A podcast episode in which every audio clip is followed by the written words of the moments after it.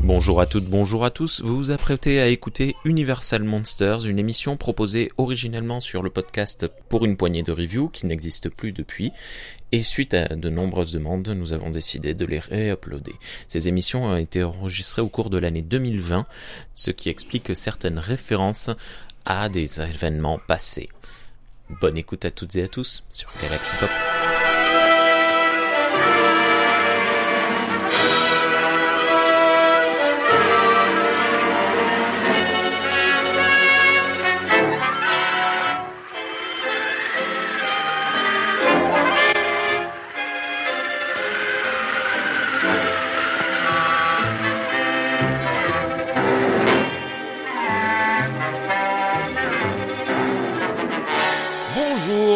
À toutes et à tous et bienvenue dans cette nouvelle émission Monster Universe du podcast pour une poignée de reviews, le podcast à review thématique. Salut Steve, comment ça va? Salut Rémi, salut XP, est-ce que ce serait pas Universal Monsters plutôt? Ah Ça fait 4 émissions, 4 fois que je ne dis pas le bon titre. Salut à toutes et à tous et bienvenue dans les monstres de la Hammer. Euh, salut XP, comment ça? va Ça va, euh, Rémi et toi? Ça va très très bien. Donc ce soir, on va se retrouver à nouveau pour la quatrième fois, si je ne m'abuse, si je ne dis pas de bêtises, pour... Comme le docteur, Re- le docteur m'abuse, évidemment. Waouh Waouh Ah ouais, ouais, je peux... Ouais. Euh, Bien joué. Euh, Sois pas mauvaise langue. euh, donc on va se retrouver pour un nouveau film de James Well. Ça, ça démarre bien hein, cette émission, ça va, ça va être fun, on va beaucoup rigoler. Pour un nouveau film de James Well, euh, XP, quel film sera-t-il? Il s'agit de l'homme invisible. The Invisible Man en VO. Putain, bilingue le mec. Bilingue. Bill. non mais ce qui est bien, c'est ce qu'il faut se dire que on est rendu à la moitié. Après cette émission, il n'en reste plus que 4. 4 Moi j'en compte 3. Il y a la fiancée, le loup-garou et le fantôme. Et l'étrange créature du lac Noir. Ah oui, oh là, je l'oublie tout le temps. Et vous savez que je l'oublie au point que, justement, après avoir vu le- le- l'homme invisible, j'ai ouvert le coffret, j'ai rangé, et, euh, et genre j'ai compté les, les, les DVD, les, les Blu-ray restants, et j'en ai compté trois alors que je les avais sous les yeux. Donc il y avait hein, le, le, le quatrième, il y avait la créature du, du lac, et, euh, et je compte trois films. Je ferme et tout, et je regarde la jaquette derrière, et là je vois huit vignettes, et je me dis, mais... euh, non, je sais plus combien de vignettes. Et je vois euh, la, créature du, du, du, du lac noir et je me dis merde, mais je suis con quoi. Elle y est. Est-ce que c'est un Blu-ray invisible? Oh oh oh. Je- oh, J'ai pas mieux, j'aurais pas mieux ça. Non, mais euh, écoute, c'est bien, ça nous permet de, j'ai tout de, donné, j'ai tout donné sur le docteur m'abuse. de retourner, de retourner sur, euh, sur, euh, sur le film de, de Jean James, James Labaleine, James Well, qui nous, qui nous fournit là un film assez surprenant. Euh, XP, est-ce que tu, tu veux commencer un peu le contexte? Euh, oui, au départ, euh, l'homme invisible euh, paraît, en feuilleton en Angleterre dans la, revue Pearson euh, Weekly en 1897. Et c'est à cette même date que le, roman est édité en, librairie. Il s'agit du deuxième roman de, de Wells. C'est le, deuxième roman d'une série, euh, série scientifique qui vaut euh, à Wells d'être considéré comme le père de la, de la science-fiction moderne. Enfin, c'est aussi, c'est oublié, euh, c'est oublié Marie Shelley, mais bon, euh, c'était, euh, c'était comme ça à l'époque. Et euh, Wells n'est n'est pas le premier à aborder le thème de, de l'invisibilité, mais par contre, c'est le tout premier à l'aborder du point de vue scientifique. Et euh, comme euh, Wells est un euh, est un auteur plutôt engagé à gauche puisqu'il est euh, plutôt euh, socialiste, pour lui dans son roman l'homme invisible est euh, une métaphore un peu euh, un peu idéale de, de l'exclusion, qui, qui lui permet dans dans son roman euh, d'aborder euh, d'aborder des thèmes un peu euh, un peu sociaux. Vous les avez, vous l'avez lu euh, le, le roman de l'homme invisible, vous? Il y a très très très longtemps. Moi Hmm. aussi, il y a très longtemps, je devais être au collège.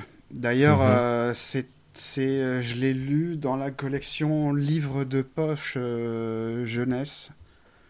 Donc c'est dire euh, à quel point il est vraiment euh, le, le roman est accessible à, vraiment à tout le monde.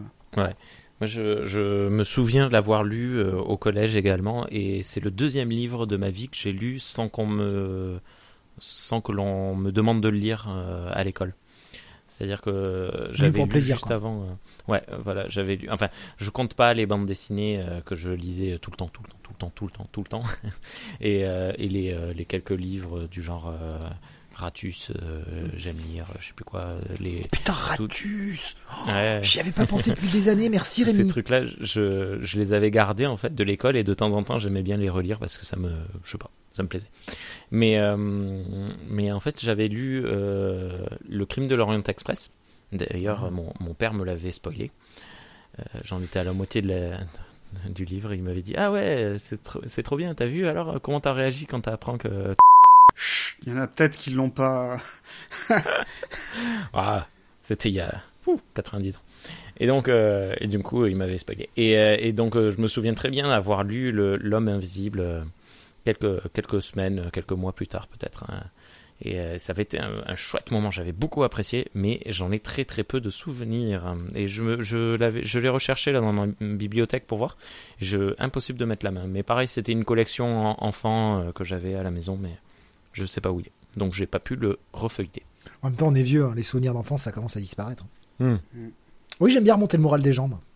Non, non, mais c'est, c'est très vrai. hein. Écoute, hein.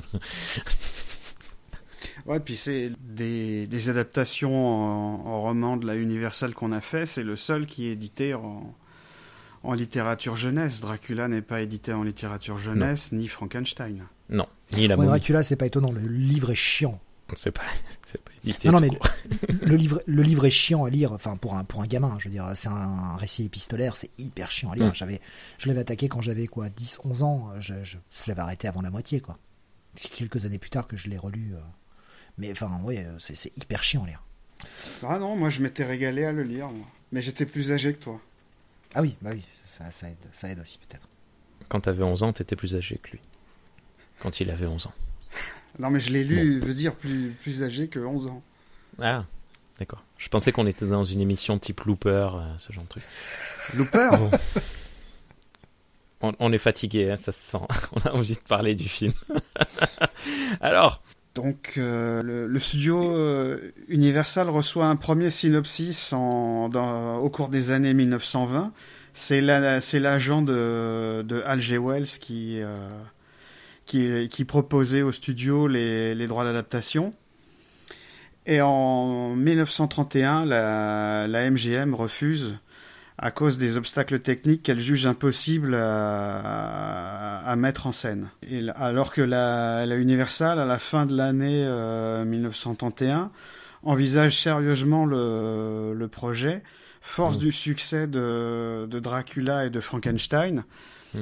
Et euh, les patrons du studio, dont Carl Emily Jr., demandent, euh, demandent ce qu'il en pense à John Fulton, qui est, euh, qui est à l'époque le chef de ce qu'on appelait euh, alors la section des trucages, pour savoir s'il était possible de créer des effets satisfaisants pour le sujet. Et Fulton leur a répondu que oui, c'était possible. Et euh, donc, suite à l'avis de, de Fulton, la, la Universal achète les droits, les droits du roman le 22 septembre 1931 pour 10 000 dollars. Mais avec une condition, le, scénario doit, euh, doit avoir l'approbation de H.G. Wells, et c'est une, euh, c'est une condition sine qua non. Euh, à la même époque, le, studio rachète euh, aussi les, droits du roman de Philip Wiley, sorti en 1931, qui s'appelle The Murderer Invi- Invisible. ah, ah. Parce qu'en fait, euh, Universal était, euh, était plus intéressé par le nom euh, de Wells et par le titre de son roman que par la- l'adaptation même du, du roman de Wells. Parce qu'en effet, en, en 1933, c'est toujours la, la Grande Dépression. Mhm. Au début d'année 33, le, le chômage touche environ 25% de la, la population active. Les, les, salles, les salles obscures se désemplissent et certains cinémas ferment, ferment leurs portes et les, les grands studios sont, sont, tous, sont tous à genoux financièrement, donc ils recherchent, ils recherchent absolument un succès.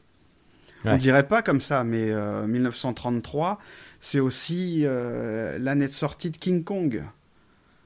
Le hmm. chef-d'œuvre, le, chef-d'œuvre King Kong, mais qui lui est sorti en, début d'année d'année 33. Et c'est aussi l'année de sortie de La Momie. Oui, tout à fait, oui. C'est juste histoire de faire un petit placement de produit sur hmm. l'émission d'avant. Qui avait été un succès. Hein. Tout à fait. Après le, le succès de Frankenstein, la Universal donne carte blanche à James Well.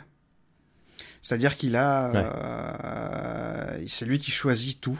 Elle a la ferme intention euh, de lui faire euh, réaliser la suite de, de, Frankenstein, vu le, vu le succès de, de Frankenstein mm. et vu le contexte, vu le contexte financier du studio. Mm. Seulement lui, ça ne l'intéresse pas. Donc en 1900, euh, en 1932, il choisit, euh, il, choisit de tourner The Old Dark House, dont j'ai déjà, dont j'ai déjà parlé euh, plusieurs fois dans, dans, dans, les autres émissions, où là pour le coup, il a, il a vraiment carte blanche. Il choisit des, des comédiens de théâtre anglais. Euh, euh, qu'il connaît bien, il maîtrise parfaitement, euh, parfaitement le son, enfin tous les, tous les domaines de la production. Et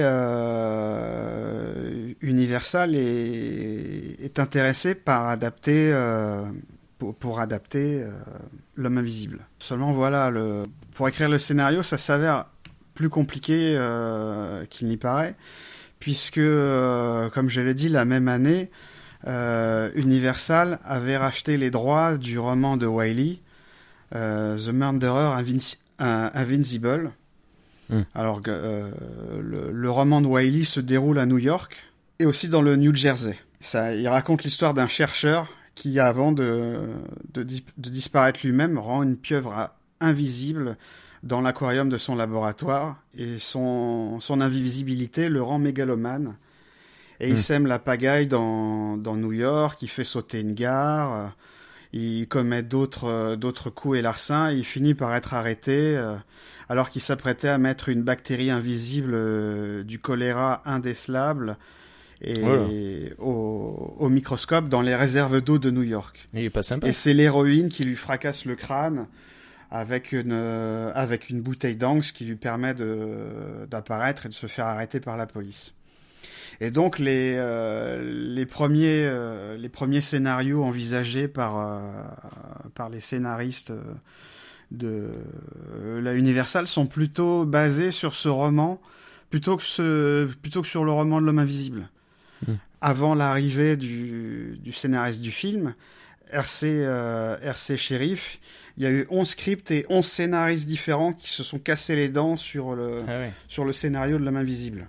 C'est énorme parce euh, que c'est pourtant, euh, enfin, contrairement à euh, un film comme La Momie qui, je trouve, a un scénario sans, sans être complexe, c'est un scénario un peu plus, un peu plus ficelé.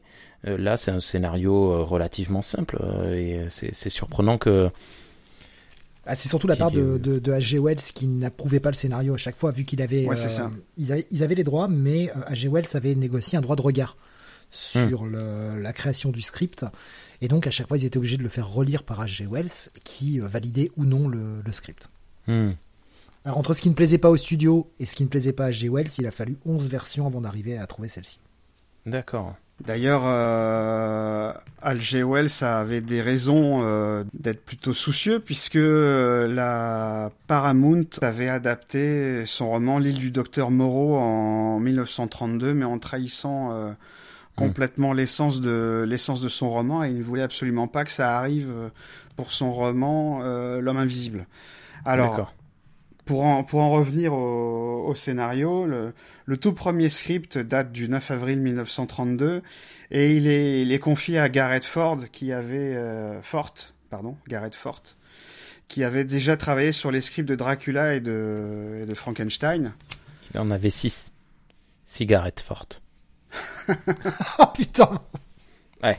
Et il l'avait écrit avec un certain Robert Floret. Je ne sais pas si vous vous souvenez de lui, on en avait parlé. C'est lui qui devait réaliser Frankenstein avant ah, que James Well euh, arrive. Hmm.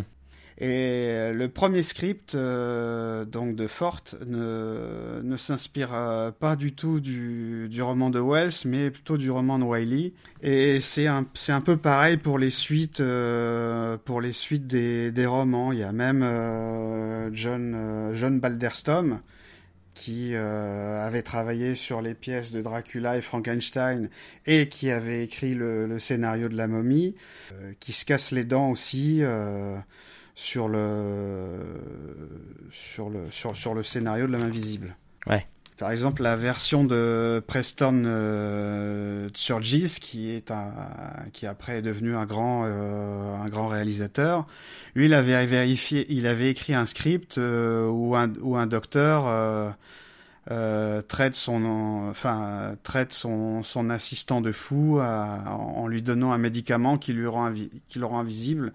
Suite à quoi, euh, tous les deux, ils se rendent en Russie pour venger le meurtre de la famille du scientifique pendant la révolution russe. Euh, il y, a, hmm. y, a, une version où euh, on voulait envoyer des rats invisibles attaquer les gens. Enfin bon, ah, c'était c'était n'importe quoi, oui. c'était n'importe quoi et même même même James Well a écrit un traitement de, six pages dans lequel euh, l'homme invisible euh, est un scientifique qui réussit à, se rendre invisible pour euh, cacher le, le fait qu'il soit défiguré, mais lui aussi, il, est, malade et connaît une série de meurtres, et ainsi de suite, ainsi de suite, ainsi de suite, jusqu'à la, jusqu'à l'arrivée de RC Sheriff, qui est appelé, euh, qui est appelé à la rescousse par James Well. Et là, il faut revenir un peu, euh, un peu en arrière parce que euh, pourquoi James Well rappelle RC, RC Sheriff à la rescousse, c'est parce que James Well doit, doit sa carrière à, RC Sheriff. En effet, en, en 1928, euh, James Well assiste à, la pièce euh, Journey's End, qui est écrite par euh, R.C. Sheriff, et il décide de l'adapter, de l'adapter au théâtre. C'est un, succès, c'est un succès en Angleterre. Et en 1930, il adapte, il, à Hollywood et c'est, aussi un succès. Et c'est grâce à, ce succès à ce succès de Journey's End que la, que la Universal va l'embaucher. D'accord. Donc c'est euh, RC euh, RC Sheriff qui euh, qui est au scénario, James Well à la réalisation et John Fulton aux effets spéciaux hmm. avec l'aide de Al Johnson et Bob Laszlo qui sont chargés des effets des effets pratiques lors lors du tournage. Et euh, au départ, euh, Universal euh, pense évidemment à Boris Karloff comme, comme tête d'affiche pour incarner le rôle. Mais or, en 1900, 1933, je, le répète, hein, c'est la, la Grande Dépression.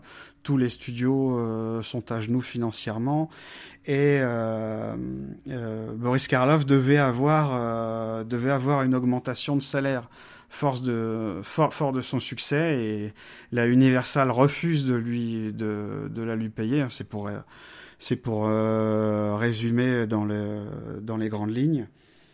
Et donc euh, donc il ne sera pas retenu. Et euh, James Well euh, assiste à, à une audition pour pour un film où il voit comment il s'appelle Claude Rains, hmm. qui a euh, qui rate complètement son son audition même euh, tout le monde se moque de lui euh, lors lors du casting et James Well me dit, se dit c'est lui que je veux D'accord. Il connaissait, il connaissait déjà Claude Rains puisque c'est un anglais, c'est un anglais comme lui. Il a déjà vu jouer au théâtre. Et Claude Rains a la, a la spécificité de pouvoir un peu un peu tout incarné. Donc euh, Wells l'engage, mais seulement il ne lui dit pas que on ne le verra jamais à l'écran. Il l'apprend ah. lors du tournage. Ce qui, ne, ce qui ne va pas, ce qui ne va pas du tout gêner Claude Rains. Ah bon, d'accord. Il est, ça le, ça le dérange pas qu'on le voit pas du tout, quoi. Non, ça, ça le dérange pas. C'est l'homme invisible, c'est le premier rôle euh, parlant de Claude Rains, qu'il avait déjà joué euh, dans un film muet dans, dans les années 20 où il jouait un, un septième ou huitième rôle, mais le film a totalement, euh, a totalement disparu, il est perdu à jamais. D'accord.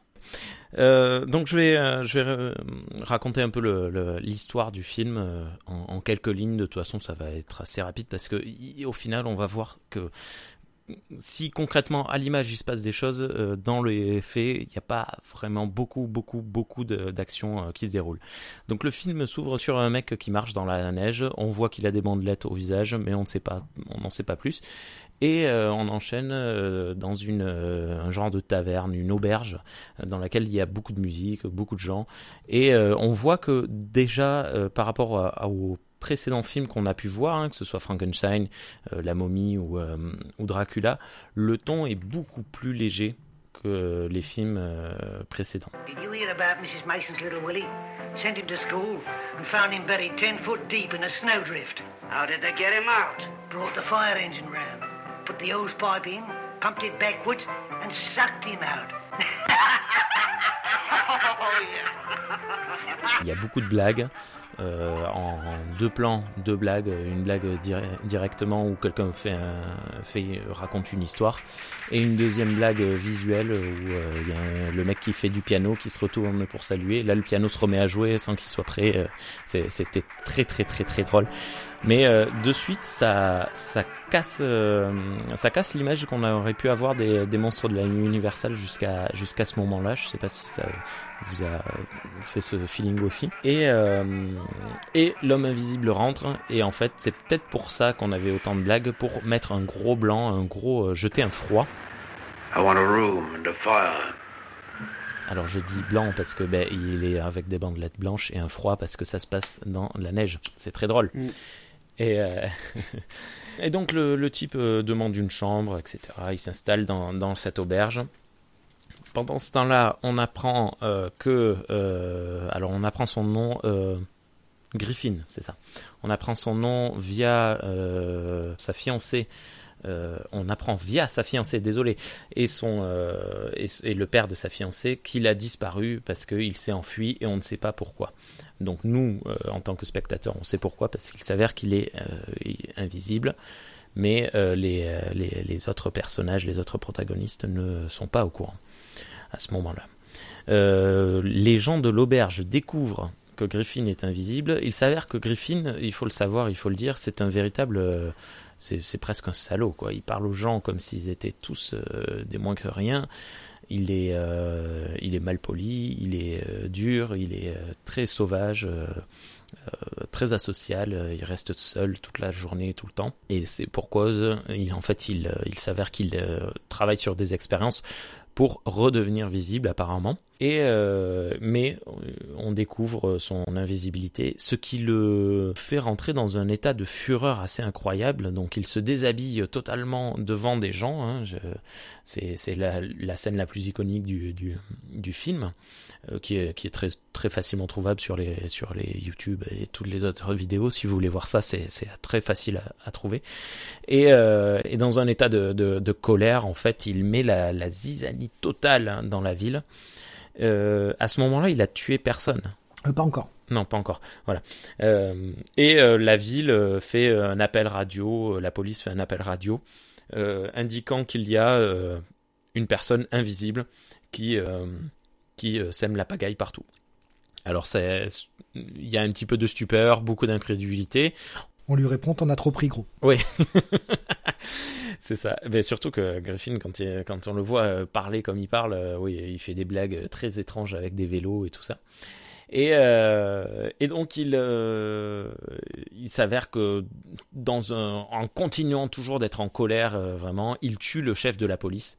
Et donc on a le, le, le, premier meurtre. Et là, les gens ne rigolent plus du tout. On a compris que c'était plus, on n'était plus dans un film comique Donc les gens ne rigolent plus, les spectateurs et spectatrices ne rigolent plus du tout. On est rentré vraiment dans un film de monstre plus sérieux comme, euh, comme on a eu jusqu'à présent. Euh, Griffin s'enfuit de, cette ville et euh, enfin c'est ça qui est un peu bizarre, c'est que j'ai l'impression, on voit les mêmes policiers dans les deux villes, j'ai l'impression qu'elles sont pas si éloignées l'une que l'autre. J'ai pas très bien compris. Il y a 15 km entre les deux. Ah, ah mais c'est tout. Non, que, non 25 km, qui a à peu près 15 miles, 25 km entre les deux villes. D'accord. C'est pas très malin d'aller se cacher dans, dans la ville d'à côté, quoi. C'est, pas... J'avais pas compris ça. Ok. Et donc, euh, il va retrouver son ancien collaborateur, euh, qui euh, qu'il pense être être fiable pour se cacher. Et pareil, il le traite comme un sagouin. Et en fait, son collaborateur, dont j'ai oublié le nom, se rend Kemp, oui c'est ça, Kemp, se, se, rend tout à fait compte que Griffin a totalement perdu la raison et qu'il est devenu fou. Donc il prévient euh, la fiancée et euh, le futur beau-père de Griffin que ça va pas. Il appelle la police également. Euh, Griffin euh, juste euh, retrouve sa fiancée, il échange quelques mots et là c'est elle qui se rend compte qu'il est devenu totalement fou parce que il est ce qu'il dit n'a plus aucun n'a plus aucun sens. Il parle de de créer des armées, de vendre sa formule à des gouvernements pour dominer la terre, machin. Enfin il est il est complètement perdu euh, moralement et euh, et la police arrive encercle le la ville le pas la ville le, la maison de Kemp pour euh, capturer Griffin, c'est qu'il ne fonctionne pas du tout. Et Griffin, avant de partir, s'adresse à Kemp en lui disant Je reviendrai pour te tuer. Tant, tant, tant. Euh, il me semble que c'est à ce moment-là qu'il sème vraiment la terreur dans la ville, il tue des gens, il braque des banques, il fait vraiment beaucoup, beaucoup, beaucoup de, de, de, de larcins et de choses très bizarres, ce qui revient un peu avec euh, ce que tu disais euh, tout à l'heure XP à propos de... de J'ai oublié le titre, l'homme invisible qui... Murderer Invisible. Murderer Invisible voilà, ça, ça rejoint un peu, un peu ça. Et euh, alors, je ne me souviens plus comment il se fait capturer. Il, euh, il, revient pour tuer Kemp, mais Kemp a monté un plan en se déguisant. Ah, je me souviens plus ce qui se passe. Non, il tue Kemp euh, en faisant aller sa voiture dans, dans un ravin, et puis il retourne, il retourne dans un village et il dort dans une dans une grange. Mais seulement il y a un habitant du village qui qui a vu quelque chose de bizarre et qui, qui alerte la police. La police met le feu, euh, met le feu à la grange pour le faire sortir. Comme c'est la neige, il voit des, la police voit des empreintes de pas euh, dans la neige apparaître, donc il lui tire dessus, il, s'effondre et puis il mourra euh, quelques, quelques instants après dans son lit avec sa fiancée Flora à côté de lui et au moment de sa mort, le public verra le, enfin le, visage de Griffin et à quoi ressemble Claude Rains. Ce qui n'a aucun sens. Pourquoi est-ce qu'il réapparaîtrait en mourant? C'est pas un super pouvoir. C'est pareil dans le dans le roman de, Wells. C'était expliqué en fait que c'était par le fait que son organisme, en fait le truc est dans son organisme et euh, bah, comme son sang circule plus et que bah, les, organes fonctionnent plus, ça hmm. s'arrête. Voilà. D'accord. Oh c'est magique. Hein. Ouais. Je me souviens plus. Je me souvenais dans, dans le roman, je me souvenais juste de deux choses. La première, c'est qu'il rend un chat invisible qui devient fou instantanément. Et euh, pour dormir, il était obligé de se mettre un drap sur les yeux parce que ben, quand il ferme les yeux, il voit à travers, donc euh, il n'arrivait pas à dormir. Euh, bref, voilà. Donc il y, avait pas mal, il y a pas mal de choses à se dire sur sur ce film quand même. Steve, tu, tu nous expliquais avant l'émission que c'était un film que tu n'avais pas vraiment trop apprécié. Bah, en fait, comme tu l'as dit dès le départ du résumé, c'est le mélange des genres qui, pour moi, ne fonctionne absolument pas dans ce film. Mhm.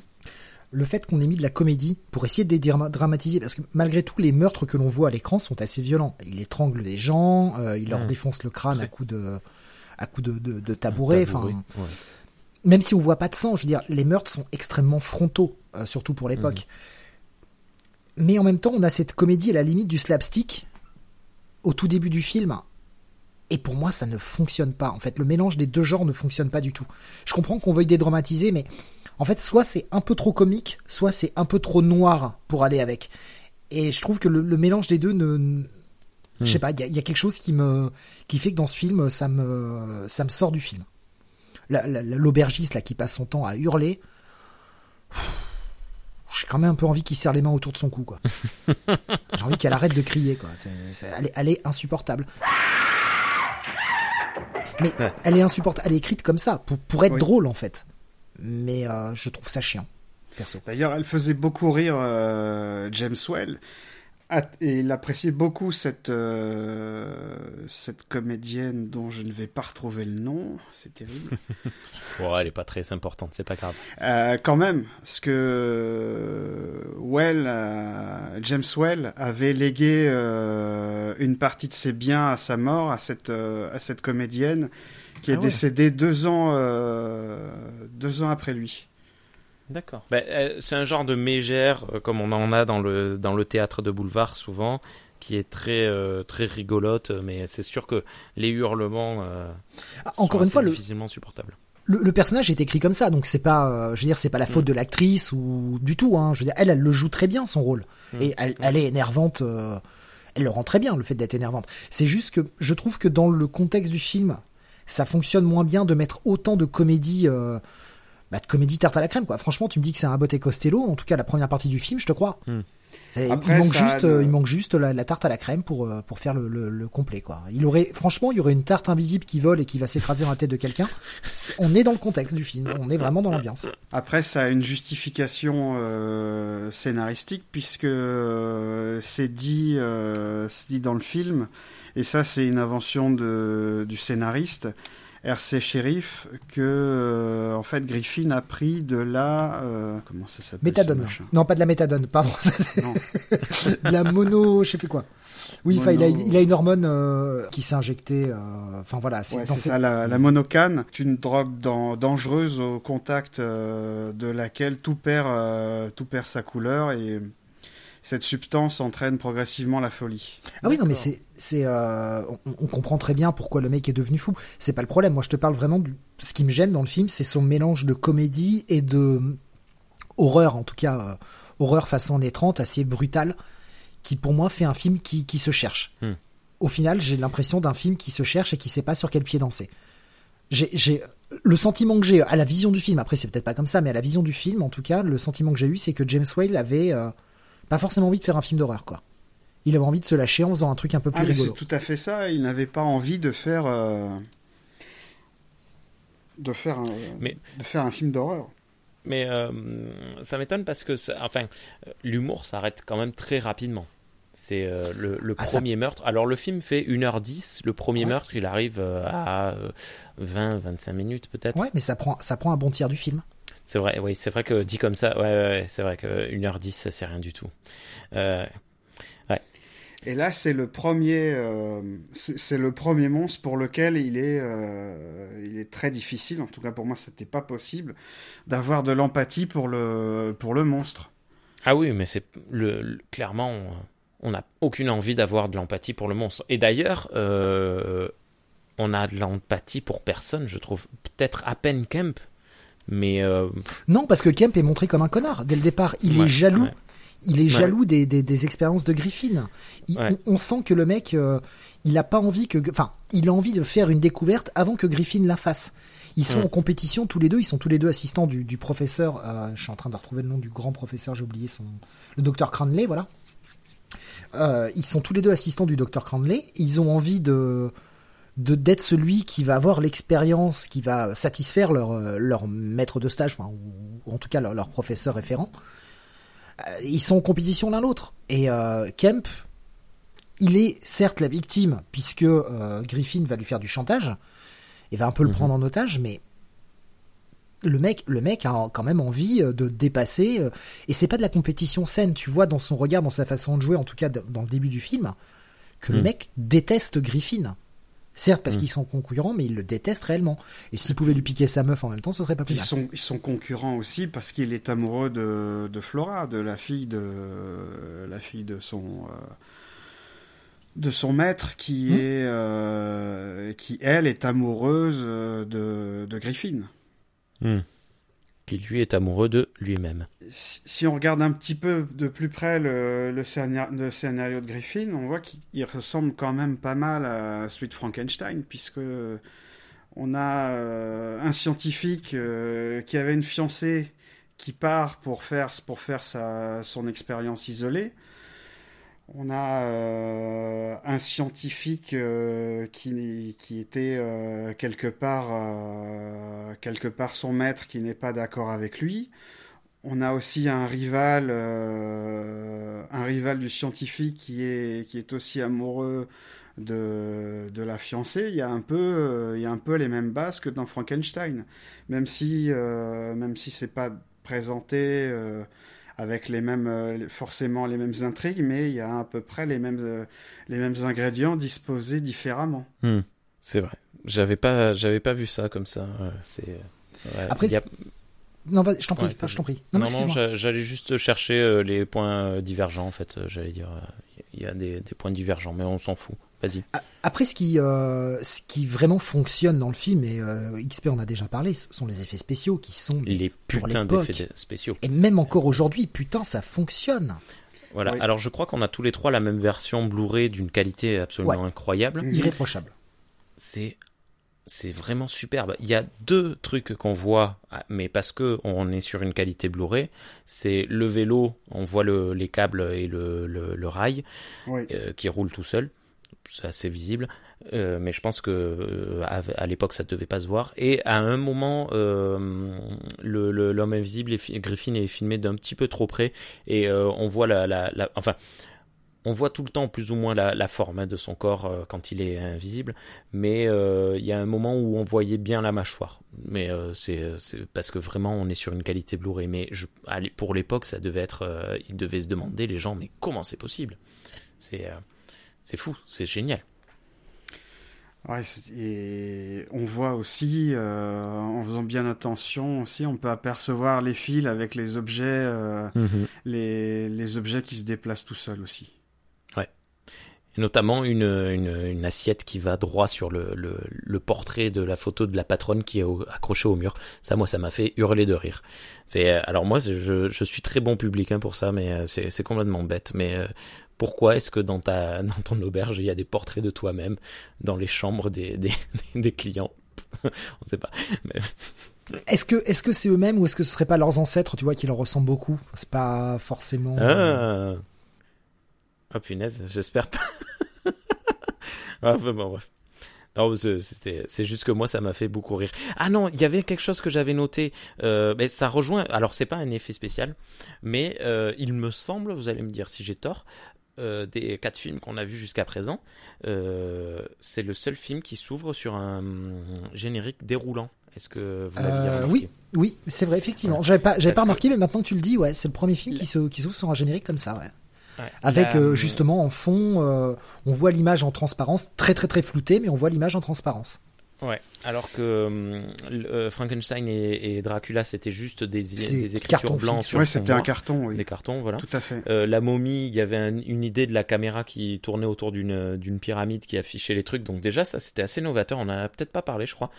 Et, et là, moi j'ai trouvé, oh, ça m'a sauté aux yeux. Je me suis dit tiens, c'est la première fois qu'on voit ça, c'est cool.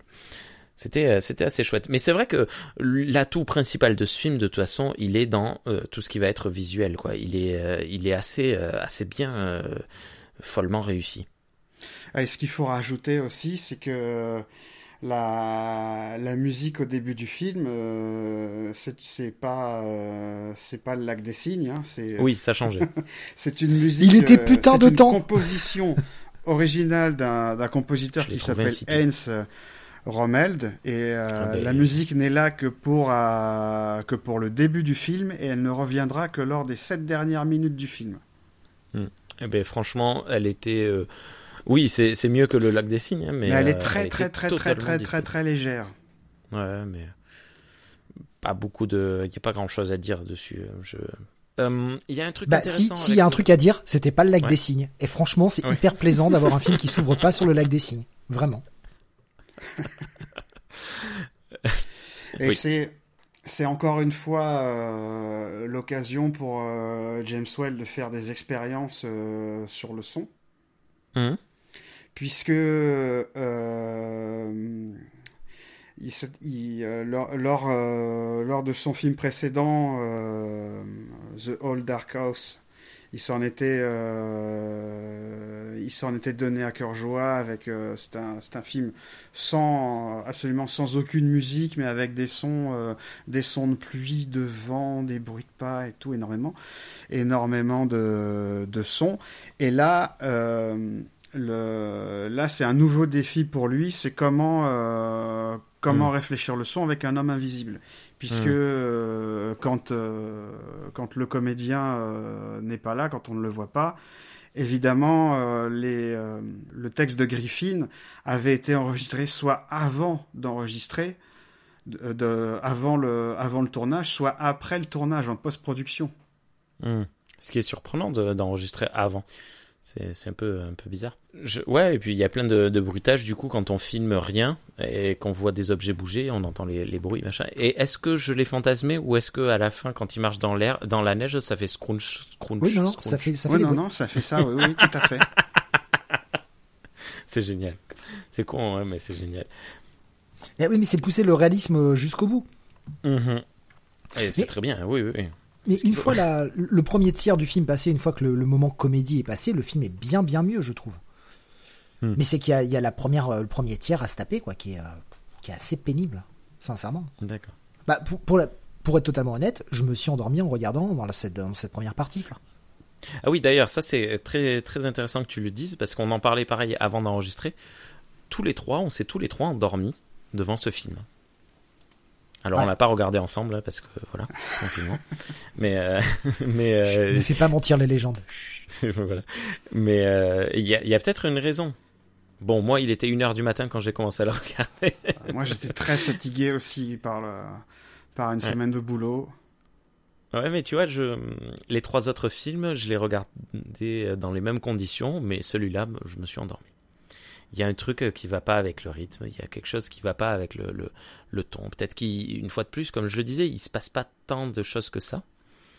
La tension est pas non plus euh, palpable. Après, tout, tout dépend le, moment où vous êtes endormi. Enfin, moi, je sais que c'était encore mon moment comédie, quoi, où je me suis complètement endormi. À partir du moment où il y a, euh, bah, où ça bouge enfin, que bah, le moment comédie est passé, c'est-à-dire que le flic euh, est venu le voir dans la chambre et que le mec commence à péter les plombs et commence à s'enfuir, à partir de là, le mhm. film est prenant. Mais avant, c'est mou, quoi. D'accord. Moi, c'était euh, après le, la discussion entre, euh, entre Griffin et, sa fiancée. Quand il fait la, la pose, la, pose euh, la superbe pose, quand il est tourné vers le soleil, le poing serré, très, très communiste dans, dans l'idée. C'était très rigolo et je me suis endormi là. Enfin, je pars là parce que après c'est le lendemain que j'ai revu euh, la suite. Euh. Bref, il y a un truc quand même que j'aime bien dans la construction de cette histoire, c'est que on ne nous montre pas Griffin qui euh, devient invisible. pourquoi est-ce qu'il devient invisible? Non. On, commence in medias il est déjà invisible et ce sont d'autres personnages qui, via leur discussion, nous disent ce qu'il a fait et plus ou moins pourquoi est-ce qu'il a fait ça.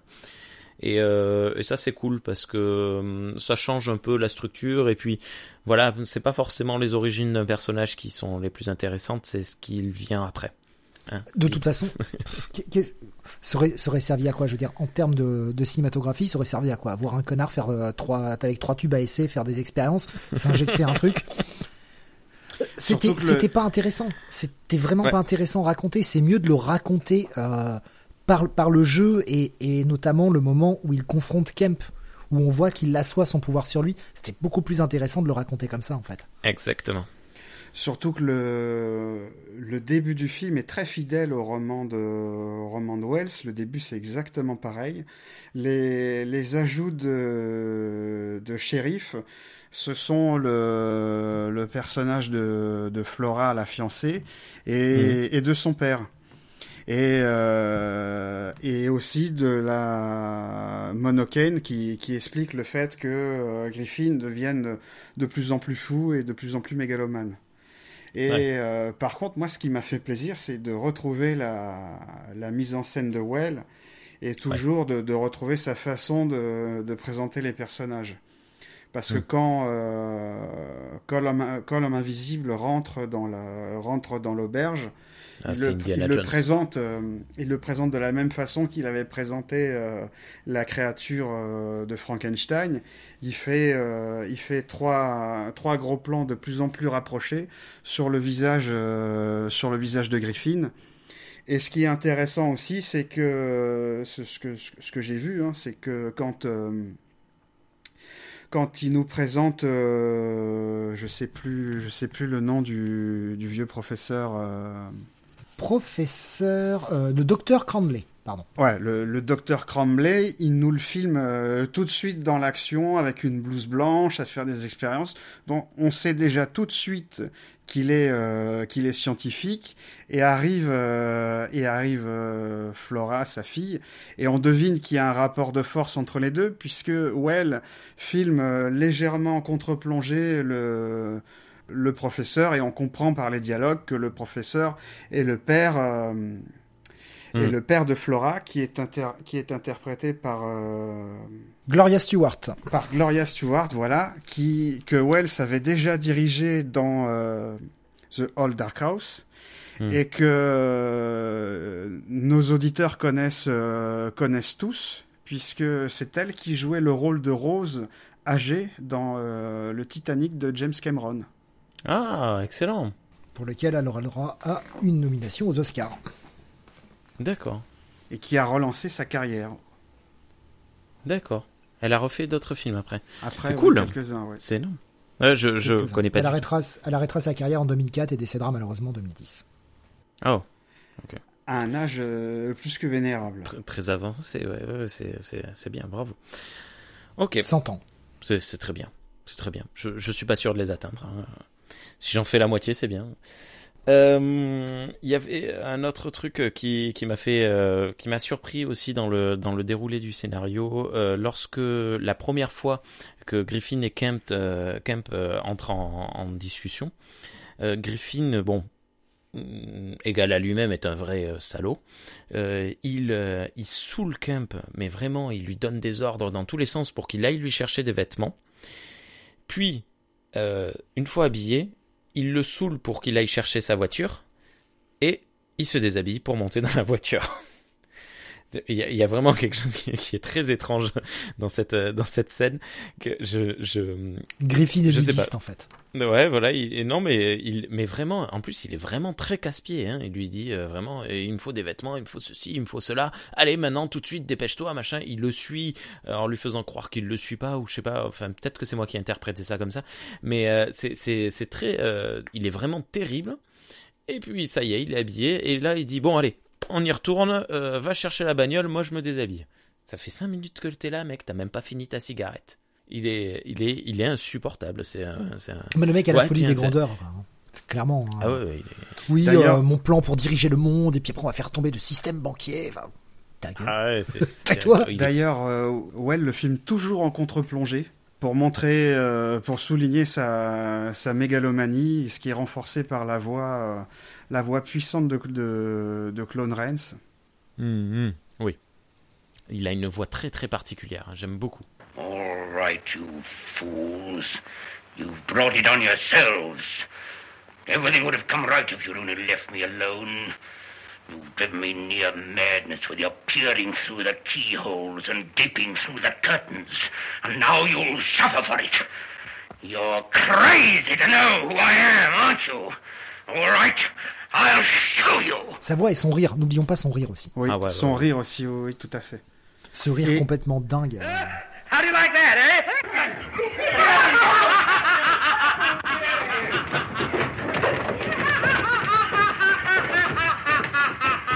Et alors que c'était pas gagné au début pour, euh, pour Claude Rains, peut-être Steve que tu connais un peu euh, l'histoire de Claude Rains.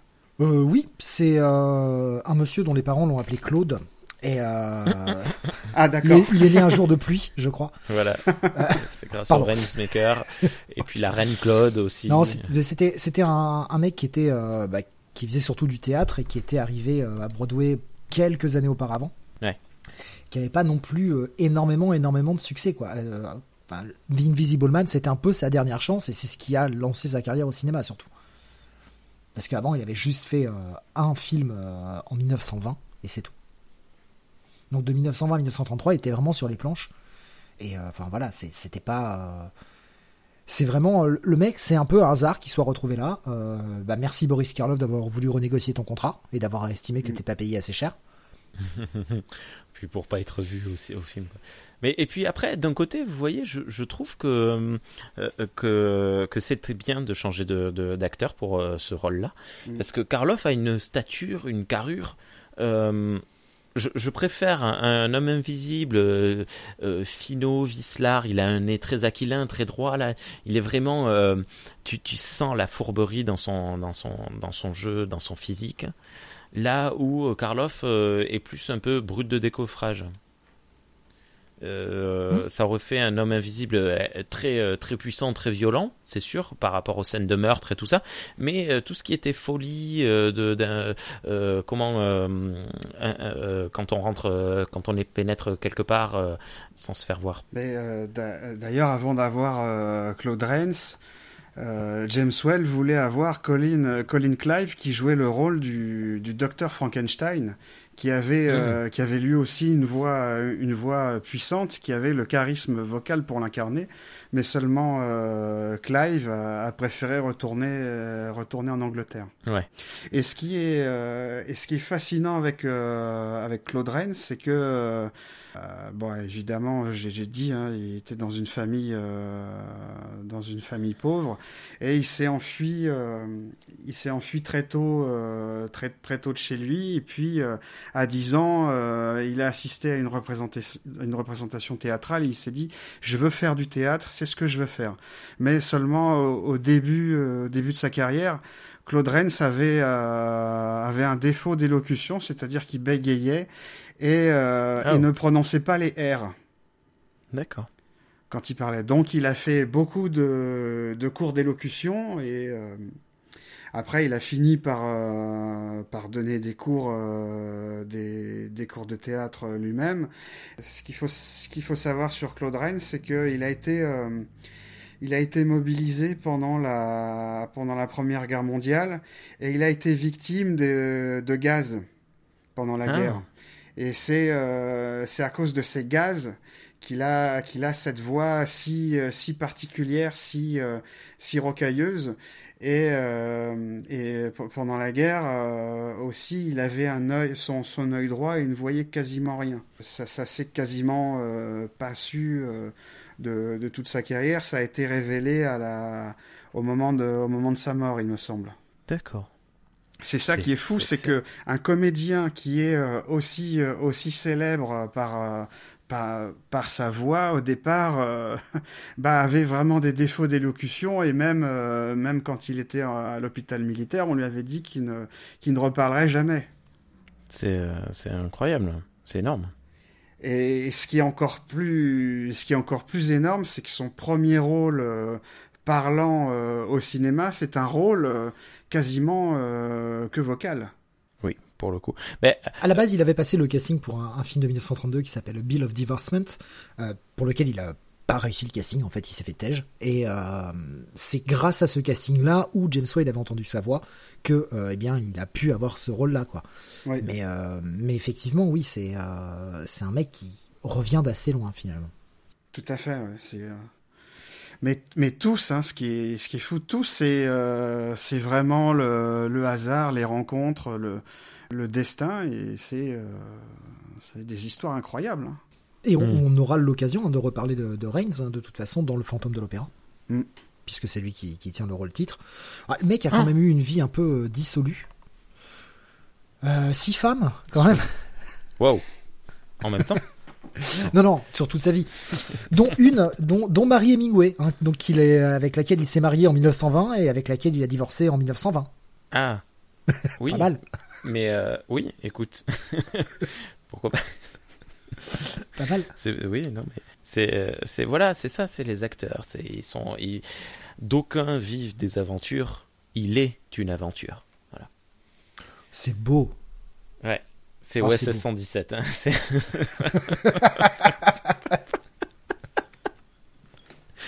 euh, On peut faire un film euh, comique et faire de la poésie. Voilà, voilà. Euh, tiens, en parlant de, de, de poésie, enfin c'est pas vraiment de la poésie, il y a, hum, j'ai repéré un autre truc lors de la reprise de la musique. Alors, euh, lors de l'annonce de attention, attention, il y a un homme invisible euh, tueur de gens euh, dans la ville, euh, on voit la, la, ville qui commence un peu à paniquer.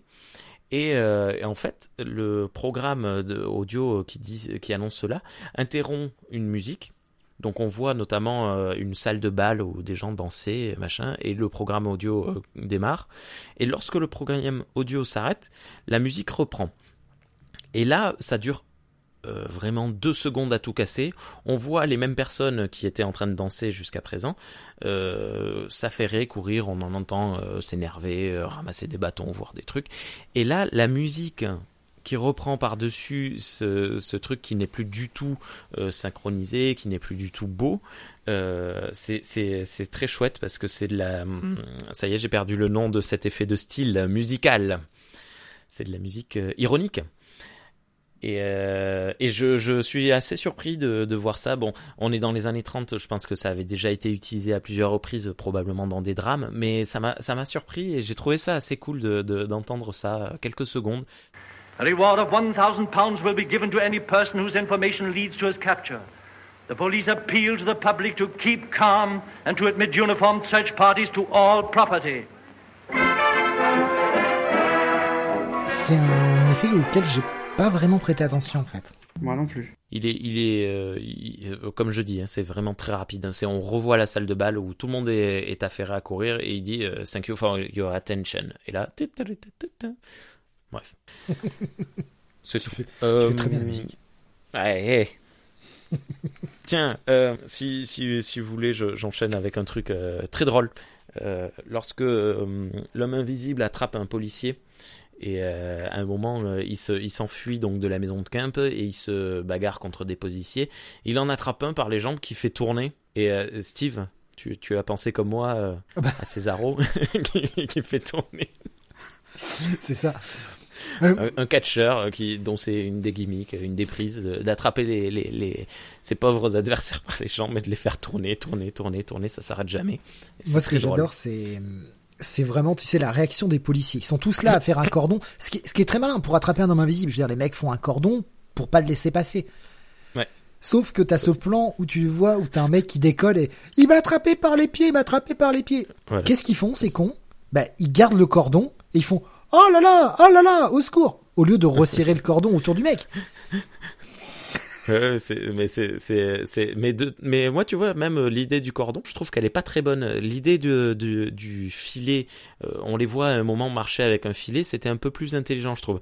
Parce que l'idée du cordon euh, il se met en boule il, il, attend que deux types lui passent au dessus avec les bras c'est bon. D'ailleurs Well Well désamorce ça d'une manière très très drôle puisque mm la, la, police s'attend à ce que euh, que l'homme invisible arrive euh, arrive par le toit et donc euh, les, les policiers se mettent euh, se, se mettent contre le contre le mur de la maison. Et euh, ils se disent bah comme il y a de la neige comme comme ils ont balancé de la neige sur le toit mmh. ils se disent que quand la neige va leur tomber dessus bah ça sera lui. Sauf que Well il filme un chat qui arrive sur le toit sur le toit de la maison et qui fait tomber de la neige sur sur la sur la tête d'un policier et qui est persuadé que c'est lui Hmm. ça m'a fait beaucoup rire.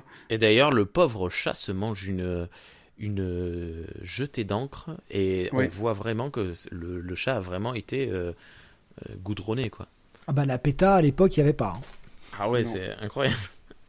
non c'était pas la PETA puisque c'était la NRA qui sponsorisait les films. toujours, euh, toujours ce, ce, cet écran, l'image d'ouverture. Alors, on a, je, je sais pas, peut-être que vous aviez une réponse parce qu'on a, on se demandait si c'était la, la même NRA que, que celle d'aujourd'hui. Je crois que c'est une autre, euh, ça a une autre signification, mais là, j'ai pas, j'ai pas, j'ai pas cherché. Il, il faudra vraiment qu'on cherche pour la prochaine émission parce que ça fait quatre fois qu'on se pose la question et c'est, c'est assez drôle. Euh, c'est vrai qu'on a un retour de la de l'humour où les, les policiers sont euh, sont moqués euh, de de temps en temps. J'avais j'avais oublié cette partie qui qui revient sur l'humour à la fin. Voilà, c'est la dans, dans la tradition de Charlot. Hein, c'est mmh. c'est Charlot qui se moque des qui se moque des policiers, c'est un peu, c'est un peu pareil. Et moi, il y a, y a une scène que j'ai beaucoup aimée, une, une idée de, de Well, comment, comment filmer le son, comment filmer la radio. Hmm. Et je trouve qu'il a eu une idée formidable. C'est-à-dire que euh, tu parlais de la salle de bal euh, mhm. tout à l'heure, euh, Rémi, où tu disais que l'émission de radio est coupée. Et en fait, le son est, diffusé dans une enceinte qui en forme en forme de cône comme à, comme à l'ancienne et mhm. Wall rapproche la caméra du cône et rentre l'image rentre carrément dans le cône dans le dans, dans le haut-parleur et après, on se retrouve euh, chez les gens qui écoutent, euh, qui écoutent la radio, une, un couple de, de personnes âgées qui écoutent la, la radio casque, euh, une classe, une classe d'enfants qui écoute, qui écoute la radio. Et une fois que la, que l'émission est terminée, on a la caméra qui fait, qui fait un travelling arrière et qui sort, et qui sort de l'enceinte pour signifier que le, que l'émission est terminée. Je trouve cette idée vraiment géniale. Je l'avais pas vu. Excellent. Tu vois, on est tellement habitué à voir ce genre de choses maintenant, aujourd'hui, que, que, en fait c'est très très moderne, et, mais c'est vrai que c'est vraiment cool. Et ce qui m'a fait plaisir aussi, c'est de, de, retrouver la, la gestion, euh, la gestion de la géographie de Wells. C'est-à-dire la, la caméra euh, qui est pas statique mais qui se déplace allègrement dans les pièces de, de droite à gauche, qui accompagne, euh, qui accompagne les comédiens, qui, fait, qui va en avant, qui recule, qui va à droite, à gauche.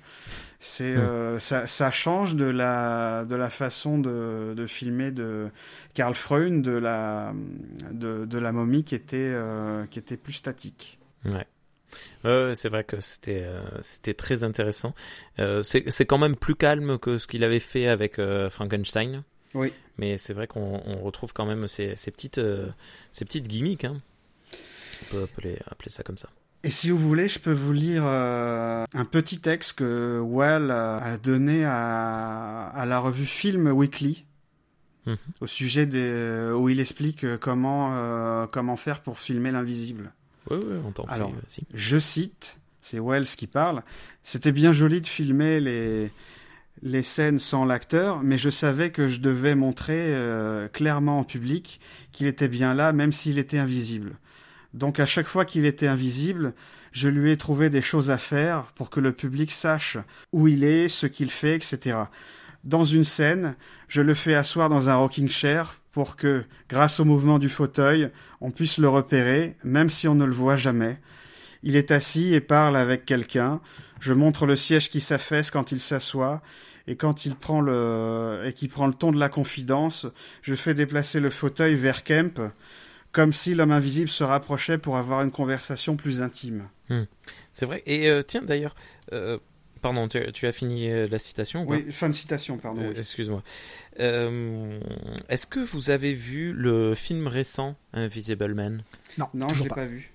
Punaise, je, m'étais juré de le voir avant, de, avant qu'on fasse cette émission et j'ai pas eu le temps. Euh, mais également, il n'est pas sorti, je crois.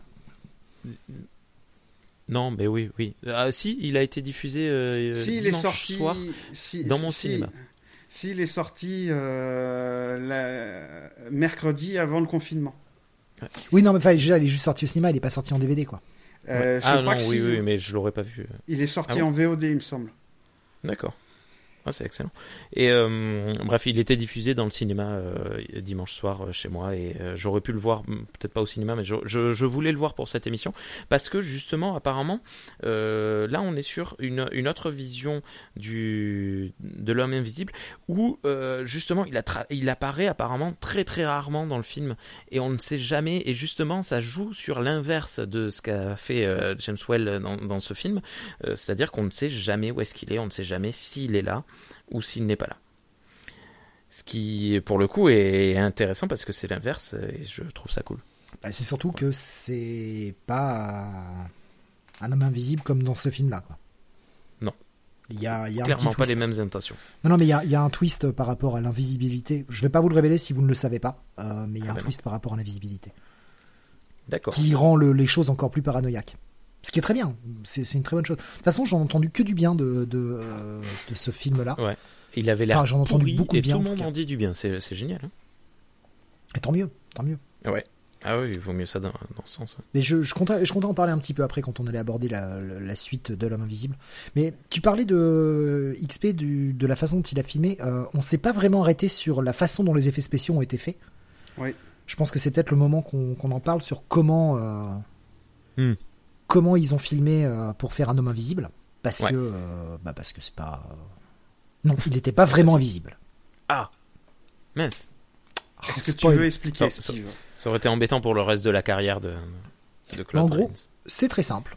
Ils l'ont filmé. Alors, il était recouvert d'un tissu noir, habillé par-dessus. Hein, euh, c'est-à-dire que sur tous les éléments de, son, de sa peau, sa peau était recouverte d'un tissu noir et il était filmé sur un fond de velours noir. Hmm, et en fait, ils ont ensuite retourné les scènes sans lui et simplement par le jeu de la surimpression des deux pellicules, ils ont pu montrer cet homme invisible. Tout à fait. Et tu sais pourquoi le, le, velours noir? Parce que j'imagine que c'était plus courant que le velours blanc. Parce que, en fait, le, velours noir n'accroche pas, la, pas la lumière, donc il n'y avait pas de risque d'avoir de, de reflets. Ils n'avaient pas encore découvert les fonds verts. Normal, ils tournent en noir et blanc. et euh, le monde était noir et blanc. Et Fulton, qui a, qui a réalisé ces, effets spéciaux, a dit que la scène la plus compliquée pour lui à, à filmer, c'est la scène où on voit, euh, où on voit de dos Griffin qui se regarde dans le miroir en train d'enlever les, d'enlever ses, ses, bandages et de devenir invisible. On le, on le voit de, devenir invisible de dos et aussi dans le miroir. Et en hmm. fait, pour filmer cette scène, ils l'ont filmé en quatre fois. C'est génial. Ils ont filmé une, euh, une première fois euh, l'acteur euh, l'acteur de dos avec avec du velours noir sur le sur la, à la place de la vitre. Ensuite, ils ont filmé ils ont filmé le décor le, le, le, décor qu'on voit qu'on voit dans la vitre de, de sans le, sans le comédien. Et mmh. ensuite, ils ont filmé le, ils ont filmé le comédien qui était, euh, qui était euh, recouvert de velours noir et qui enlevait, qui enlevait ses, ses bandages tout seul. Mais ce qui est très important, c'est que jamais, jamais le comédien devait mettre ses mains devant son visage. D'accord parce que sinon, euh, comme, comme il est en, en, velours noir, ses mains sont, sont en velours noir, et comme euh, il n'avait pas fini d'enlever, d'enlever ses bandages, bah, la, caméra, euh, la, caméra aurait fait disparaître son, son visage. C'est comme, si c'est comme si tu mettais un cache D'ailleurs, à, deux trois reprises, quand il se, quand il est euh, juste euh, en, vêtements mais pas la tête, à plusieurs reprises, quand il se tourne ou des choses comme ça, son col euh, disparaît. Le, col de son de son peignoir ou ce genre de choses disparaît. C'est vrai que ça arrive à plusieurs reprises. Et là, je vais vous citer ce que disait euh, Fulton disait dans, dans, une interview que tout devait être euh, parfaitement coordonné pour que le point de vue, la perspective et l'action se correspondent. Il dit, il dit même que certains négatifs ont dû être retouchés et qu'il a fallu régler l'action en s'assurant que les euh, que les mains de l'acteur ne passent euh, ne passent pas entre lui et la caméra ni entre le reflet et la caméra. Hmm. C'était le plan le plus difficile à tourner et euh, c'était pas toujours, euh, ce qu'il faut savoir, c'était pas toujours Claude Rennes qui était euh, dans les vêtements de voleur noir, mais c'était c'était souvent une, une, doublure qui tournait à l'aveugle, puisque même ses yeux étaient, étaient cachés. Et pour respirer, il y avait un système de tuyaux comme, comme un scaphandrier, et les, les tuyaux étaient cachés le long de la jambe du pantalon. Et ce qui est dingue, c'est que Fulton raconte qu'à cause de la, de la chaleur des éclairages, la, la doublure s'est évanouie euh, lors d'une scène. Et euh, là, je cite encore Fulton, hein, euh, même si ces scènes étaient tournées sans le son, c'était difficile, sinon impossible, de diriger la, de diriger l'acteur. Le masque, le masque étouffait les bruits extérieurs et le grondement émis par les tuyaux d'air couvrait tous les sons qui, qui filtraient à travers le rembourrage. D'accord. Si je prenais un grand porte-voix et que je criais à tue-tête, il entendait tout juste un murmure. Nous avons donc euh, dû répéter et répéter pour faire de nombreuses prises. En général, au bout de la vingtième prise, on se sentait tout juste prêt à réussir le plan. Ah, Putain, le gâchis de bobine. Il fallait aussi que l'acteur bouge de façon naturelle, mais, sans, laisser voir l'extrémité euh, l'extrémité de ses manches ouvertes, ce qui aurait gâché évidemment l'illusion. Et il ne devait jamais passer les mains, euh, les mains devant lui. Hmm. Et il y avait des petites imperfections qui étaient, euh, qui étaient décelées évidemment le, le lendemain quand il, euh, quand il regardait le film. Et pour remédier, euh, remédier à ces petits problèmes, il y a des techniciens qui retouchaient soigneusement la, la, bobine image par image, image par avec une brosse et, et de la teinture opaque. Et selon Fulton, il y a 64 000 images qui ont été retouchées de cette manière. C'est dingue c'est vraiment une, euh, une révolution technique ce film. C'est euh, le, le, fond vert avant le fond vert. Hmm. Ouais, mais c'est incroyable parce que c'est, je m'en veux un peu qu'on n'ait pas arrêté de lui casser du sucre dessus. Et il y a, y a, encore une difficulté supplémentaire pour euh, pour Fulton, c'est que quand quand il tourne les les plans de l'homme invisible dans un fond noir, et il fallait, euh, il fallait aussi harmoniser l'éclairage des parties visibles avec l'éclairage euh, du, du, chef opérateur Arthur euh, Edson dans les scènes normales du film.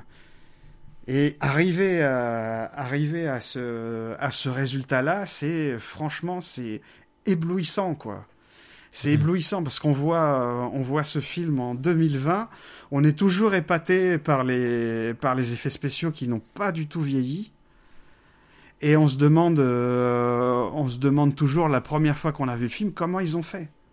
Ouais. Mais le, le, fait qu'on ait un peu des casser du sucre sur le dos du film et encore, enfin, qu'on ait dit qu'on n'est pas apprécié, tu peux avoir les meilleures intentions du monde et rendre la meilleure copie possible et, le film ne fonctionne pas. Ça arrive. Enfin, ne fonctionne pas dans, dans ce que nous on a ressenti. Après, ça n'empêche, euh, ça n'empêche pas le fait qu'il y ait eu un immense travail sur le film. Et c'est pas parce que hmm. pour certaines scènes, ils ont eu un boulot de malade qu'on doit mettre une meilleure note au film si, euh, enfin voilà, si ça ne fonctionne pas, ça ne fonctionne pas, malheureusement.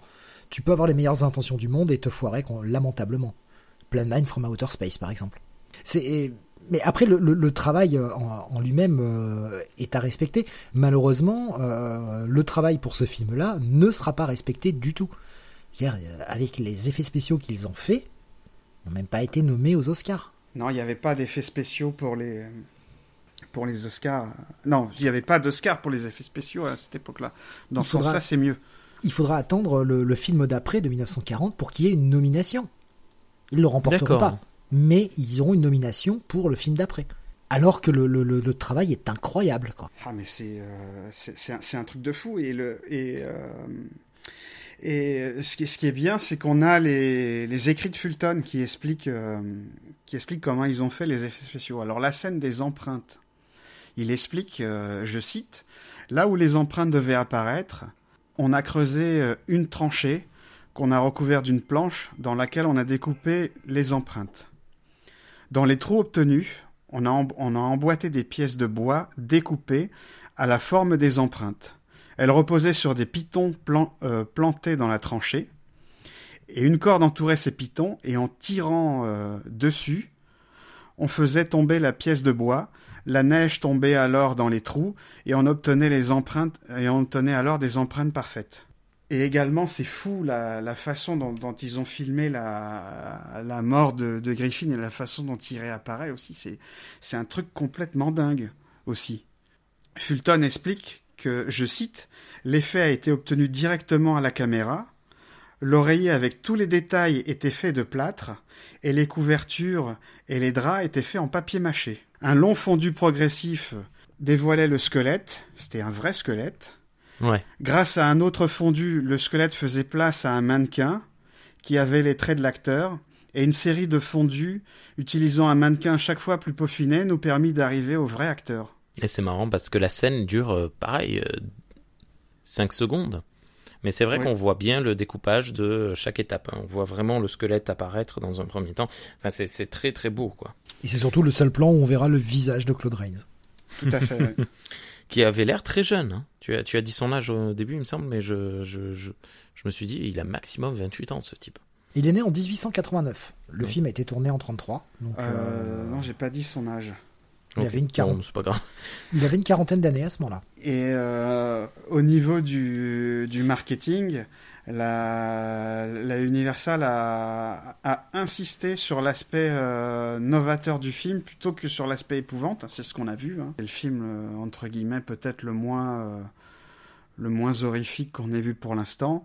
Et, Et pourtant, enfin, je suis moyennement d'accord sur cette affirmation-là en fait, parce qu'on a quand même des, des, des, des, putains de meurtres à l'écran, quoi.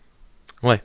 Oui, mais, oui, mais on a beaucoup d'humour aussi, c'est euh, et, et, aussi le studio tenait aussi à, à s'attacher à un public féminin puisque dans l'accroche du film sur l'affiche, il était inscrit, il était invisible mais elle l'aimait et à, à, sa sortie. Euh, en 1900... peu aux femmes à l'époque. Hein en 1933.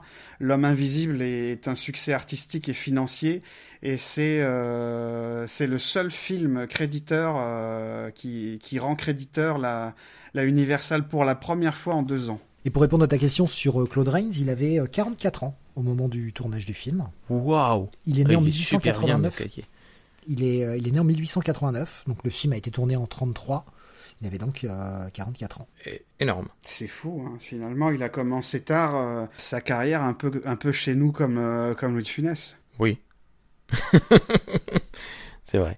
Ça, tu sais que ça n'a rien à voir, mais ça m'a fait penser. À... Non, non, mais ouais, mais c'est, je, je, je, oui. Ça m'a fait penser à ça et, et, Claude Rennes a joué après, dans, dans, dans parmi des films que j'adore, comme euh, Monsieur Smith au Sénat de, de Frank Capra, où il joue le rôle d'un d'un sénateur euh, d'un sénateur ignoble. Il joue aussi le rôle euh, le rôle d'un nazi dans les dans les enchaînés d'Hitchcock. C'est lui qui joue le le, le commissaire Renault dans Casablanca, hmm. etc., etc. Il a, il a il a quand même une sacrée carrière. Il a tourné avec les, les plus grands, euh, les plus grands comédiens, les plus grands réalisateurs. Même s'il n'avait pas le, le, premier rôle ou s'il avait des fois le deuxième ou le, ou le troisième rôle, il a quand même eu une carrière époustouflante. Ouais. Au, niveau du budget, le film avait coûté euh, environ 328 000 dollars. J'ai pas réussi à trouver euh, un budget, enfin un box office. Malheureusement, j'ai cherché, j'ai pas réussi à trouver un, un box office fixe enfin en tout cas qui, donne un peu ce que ça rapportait. Tout ce que l'on sait, comme euh, XP l'a dit, c'est que ça a vraiment sauvé le, le studio parce qu'Universal était en grosse galère financière et mm. euh, les, le film a, été rentable au point de remettre Universal euh, en route, quoi. Oui. Oui, oui, parce que même la The Old Dark House en 1932 n'avait pas été le, vraiment le le, succès escompté, la momie, euh, la momie non plus. C'est vraiment, euh, c'est vraiment l'homme invisible qui a sauvé, euh, qui a sauvé Universal financièrement. Et moi, ce que je trouve dingue, c'est que ces, films du, début du parlant des, années 30 ont été réalisés pendant l'époque de la Grande Dépression, où il y avait beaucoup de chômage. Je ne sais pas si vous avez, si vous avez en tête euh, King Kong, qui est sorti en début d'année 33. Mais mhm. euh, dans, euh, dans King Kong, King Kong est très ancré dans la, dans la, dans, dans la réalité de l'époque, puisque au début du film, on, montre, la, on montre les gens au chômage, on montre les, les missions avec les, les soupes populaires, la comédienne. Mhm la comédienne qui est euh, qui est embauchée, elle tombe dans les pommes parce qu'elle euh, parce qu'elle meurt de faim. Euh, c'est vraiment c'est vraiment c'est vraiment une photographie de l'époque. Ouais. C'était vraiment ça. Et se dire qu'à cette époque-là, ils ont réussi au cinéma à se donner les moyens de faire des films aussi extraordinaires dont on parle encore, moi je trouve ça, je trouve ça vraiment incroyable, quoi. 33, c'est L'homme invisible qui est une, une, révolution au niveau des effets spéciaux. Et euh, tout comme euh, King Kong avec euh, la, la, la, stop, la stop motion est une, est une révolution à ce point à ce point-là. Ça existait déjà avant, mais c'est c'est aussi une révolution quoi. C'est c'est une période c'est une période noire pour les États-Unis, mais euh, d'un point de vue artistique, elle a été elle a été formidable pour euh, pour développer de nouvelles techniques et pour divertir le pour divertir le public qui était, euh, qui était justement en demande de films, euh, de films comme ça, ce qui explique leur, euh, leur succès. Ouais. Et Steve, tu voulais, tu, tu, voulais parler des suites de, de L'Homme Invisible, il me semble.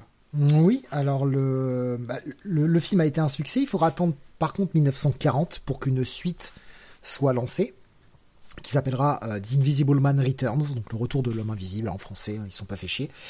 Euh, pour la traduction. Au moins, c'était très bien. Ils n'ont pas inventé un titre euh, qui est euh, qui est bien différent en fait. C'est on n'a pas le même personnage de toute façon. À la fin du, premier film, le mec meurt mm. et là on va on va voir en fait un, descendant qui, qui, va récupérer un descendant du du, du rôle principal en fait de l'homme invisible qui va retrouver la formule.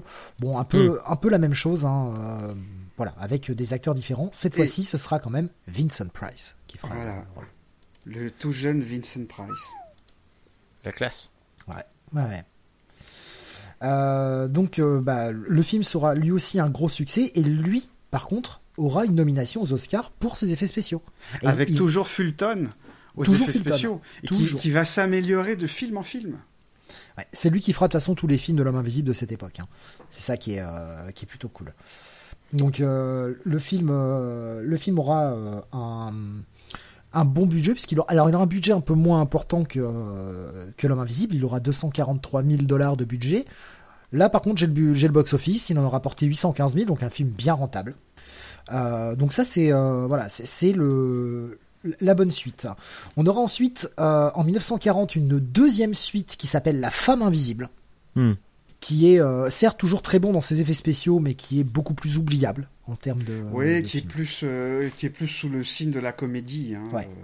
C'est euh, voilà, c'est une femme qui trouve qui trouve le, le, côté la, la, la, la, formule et qui devient invisible et qui va. on a notamment cette scène que tout le monde a vue où on la voit faire un défilé de mode en étant invisible et faire paniquer mm. tout le monde. Voilà, la scène la scène emblématique. On aura ensuite en 1942 une suite extrêmement intéressante dans son propos. On est en 1942, c'est la guerre. Mm. Et on a The Invisible Agent, donc l'agent invisible, hein, pareil, encore une fois, traduction très fidèle, où un homme va s'engager dans l'armée pour aller combattre les nazis avec cette formule. Alors c'est plus ou moins le petit... Alors ça dépend des trucs. Soit c'est le petit-fils, soit c'est l'oncle. Euh, c'est le grand-oncle hein, qui, avait, euh, qui avait élaboré la formule et il va en fait euh, aller euh, aller sur le territoire et utiliser sa formule d'invisibilité pour essayer de gagner la guerre et avec euh, mm. les problèmes que ça propose. Et espionner les nazis et il y a et dans dans l'extrait que j'ai vu, tu as dû voir le même Steve, il saute en il saute en parachute et pendant qu'il mm. saute en parachute, il enlève il enlève ses bandages pour pour devenir invisible. C'est ça. Mais on voit quand même le parachute. Ça marche pas. Non, mais on voit pas lui, on voit pas le mais on oui, on voit le parachute mais on voit pas lui. Ce qui fait qu'à mm. peine à terre, on sait pas où il est. Ah ouais. J'allais dire, on sait quand même où tirer, mais non, mais oui, oui, c'est excellent. Là encore une fois, les effets spéciaux, hein, toujours, euh, toujours aux petits oignons. Et on aura une dernière suite, alors suite officielle, euh, qui s'appelle The Invisible Man's Revenge, qui sortira en 44, qui lui par contre est beaucoup plus oubliable. oui, avec, oui, euh, avec euh, dans, dans, ce film-là une petite innovation parce que là cette fois c'est plus des bandages qu'il a, mais c'est une, euh, une crème qui se met sur le sur le visage. Et cette idée, cette idée de crème sera reprise après dans la série dans, dans, dans, la série télévisée euh, L'homme invisible avec avec euh, Parker Lewis, euh, David David McCallum si je me trompe pas. Et c'est dans et c'est dans ce film là que Fulton réalise euh, l'effet euh, l'effet spécial le plus dingue puisque on a on a une scène où où l'homme invisible court dans court dans un couloir et devient invisible en courant. Ouais, ça, cette scène, elle est vachement bien. Alors, effectivement, on voit un petit peu les bordures, etc., mais faut, faut repenser qu'il y a à l'époque, quoi. Enfin... Mais, euh, mais euh, malheureusement, sur ce film-là, euh, comme certainement Universal voulait faire des économies, Fulton n'était pas chargé de tous les effets spéciaux et ça se ressent, ça se ressent sur le film. Hmm. Après, on aura en 1951 une autre suite qui sera elle aussi d'Universal, c'est le Abbott et Costello Miss the Invisible Man, qui est donc là vraiment de la comédie. Hein. C'est du Abbott et Costello, c'est de la pure comédie. Mais voilà, mhm. voilà ce qu'on aura grosso modo comme comme grosse legacy, en tout cas pour le studio Universal. Après, le, mythe de l'homme invisible va rester quand même. Euh, qu'est-ce qu'on aura d'important? On aura bah, notamment un film de John Carpenter dans les années 90, euh, qui est disponible sur Prime d'ailleurs. oui, oui, euh, mais qui est plus dans la comédie. Oui, c'est plus de la comédie. C'est avec Chevy Chase dans le rôle titre où il essaye d'échapper à la CIA. Donc on est déjà sur un truc un peu plus comédique un peu plus comique, pardon. comme vous l'avez cité, il y a la série L'homme invisible, qui date des années 2000. Hmm qui était super cool. Ouais, qui était franchement pas trop mal comme série. Ça, se laissait regarder. enfant, mais je m'en souviens. Ah, il y a la série avec McCallum, c'était pas les années 2000, hein, c'était. Euh, ah oui, on parlait pas de la même série. Alors moi, je parle de celle la même que celle que Rémi parle. Celle des années euh, des années 2000. Avec l'acteur qui jouait Parker Lewis. Ah non, c'est pas. Ah, non, non, c'est pas lui. Putain, il lui ressemble. Ouais, mais c'est pas le, le, même gars. Je suis en train de te retrouver son nom. Euh, c'est euh, l'acteur principal, je retrouve son nom, voilà, c'est Vincent Ventresca. D'accord, je vois pas, je, je sais pas, ça me dirait. Mais bon. Une série de 2000 à 2002 hein, euh, pour, pour, cette série-là, qui aura eu donc trois saisons. Série de sci-fi, donc avec un budget, non deux saisons pardon, c'est un budget assez assez rikiki quand même. On aura eu bien sûr Holoman, de Paul Verhoeven avec Kevin Bacon qui reprend euh, qui reprend la même idée que qu'il y a dans le dans le roman et dans le film original à savoir que le fait d'être invisible rend fou euh, hmm. rend fou l'homme invisible euh, qui finira par commettre des, des, atrocités sur, ses, sur ses collaborateurs et puis, bah, dans, mon souvenir, c'est plutôt un bon, euh, c'est plutôt un bon film. Ah, j'en garde un souvenir assez moyen, perso. Faudrait que je le revoie. Ça fait des années que je l'ai pas revu et euh, j'en avais un souvenir assez moyen quand même. Mais bon, euh, je suis pas très objectif parce que j'adore Kevin Bacon et j'adore Paul Verhoeven. Donc. Et puis bah, tu l'as cité tout à l'heure, Amy, en 2020, hein, L'homme invisible, le film récent, hein, qui, qui aurait dû être dans ce revival des, du Dark Universe. Alors, alors oui, parle-nous-en un peu, parce que j'ai cru comprendre que c'était un peu, justement, vu qu'il avait un succès un peu critique, ça donnait à nouveau envie au, au à, j'allais dire à Marvel, n'importe quoi, à Universal de, de, relancer un peu son, son Dark Universe. Bah, de toute façon, il y a déjà un 2 qui est prévu, à ma connaissance. Ouais. Et euh, oui, c'est possible qu'ils les essayent de relancer après la débâcle de la momie. Hein. Mais c'est pas, c'est pas une production Blumhouse? Euh, ouais. On en avait déjà parlé, c'est Universal. C'est bien Universal. L'homme invisible de 2020, c'est une production Blumhouse. Distribuée par Universal. Ouais, ça doit être une euh, collaboration financière. Et euh, si vous voulez en, savoir plus sur l'homme invisible de, 2020, on vous invite à écouter le podcast euh, Ciné Blabla de James Effet, où ils ont mm. reçu Charlotte et Sophie du, du podcast Les pieds dans la gueule, où ils ont parlé du film et ils ont analysé le film. Mm ce qu'il faut savoir à propos de toutes ces adaptations, c'est que à chaque fois, Orson Welles a été contacté et à chaque fois, il a approuvé. Non, pas Orson Welles, H.G. Wells. H.G. Wells. Putain, foirer une blague comme ça. oh là là. oh non. Désolé. C'est pas grave. Ah, finalement, la blague est encore plus drôle, même, je dirais. Oui, oui, c'était la, la classe hein. américaine, la C'est français. en tout cas, en tout cas, pour le l'homme invisible de 2020, euh, clairement, c'est un énorme succès. Hmm. Pour rester poli, parce que un budget estimé à environ 7 millions de dollars et pour le moment des, des recettes internationales qui avoisinent les 130 millions. Alors que le film est sorti une semaine avant le confinement et il est ressorti là ça fait une semaine. Donc euh, en deux semaines d'exploitation officielle plus euh, bon comme vous l'aviez dit il était euh, disponible en VOD apparemment. Mais c'est c'est juste incroyable. En fait le film cartonne. Non mais tant mieux mais tant mieux. Et si ça peut si ça peut pousser à, à relancer le Dark Universe en se séparant de Kurtzman et en faisant quelque chose de propre et en se séparant de Tom Cruise et en faisant quelque chose de propre moi je suis pas contre hein. ouais. Bien Euh, allez, on, va terminer, mais j'ai un dernier petit tacle au film à faire. Euh, je trouve que l'acteur qui joue euh, le professeur, donc le père de la fiancée de Griffins, est un très mauvais acteur. Il récite sans donner la moindre émotion dans ce qu'il dit. Oh, ses yeux regardent dans le vague en permanence. Je, trouve que le, le personnage, l'acteur, pour faire l'avocat du diable, c'est un scientifique qui soit détaché. C'est pas, c'est pas si illogique. Ouais, ok. Je sais pas. Kemp aussi, hein, c'est un scientifique. Ouais, mais il est opportuniste. Ouais. Non, mais je vois ce que tu veux dire. Ok, peut-être. Ah, ah, c'est juste pour me faire l'avocat du diable. Quand, quand, tu euh, vois euh, Van Helsing dans Dracula, euh, son équivalent dans, dans Frankenstein, c'était plus, plus travaillé que ça. Je sais pas. Ils étaient, ils étaient, ils étaient détachés. Euh, je me souviens, surtout, euh, surtout Van Helsing, il était assez, euh, assez détaché, mais il était quand même présent, quoi. Je sais pas. Non, mais après, bon, ah, c'est pas, c'est, pas un personnage très central. Hein. Ça, me fait penser que dans ce film-là, on, voit aussi Dwight Fry aussi dans le film. Il a un oh. tout petit rôle de journaliste mais on le on le reconnaît pas parce qu'il est euh, il est normal, il est pas grimé. Euh, c'est un journaliste avec des lunettes et un chapeau et il pose une question à un moment donné. Donc euh, c'est c'est sa troisième participation à un film d'Universal Monsters. C'est cool. Mais là dans un tout petit rôle. Il, jouait dans Dracula et dans Frankenstein. Ouais, c'est c'est c'est excellent. Oui, tu nous avais prévenu, mais je j'ai pas je l'ai pas vu. Ok. Est-ce que il y a d'autres choses que vous vouliez aborder à propos de euh, L'homme invisible de James Wells?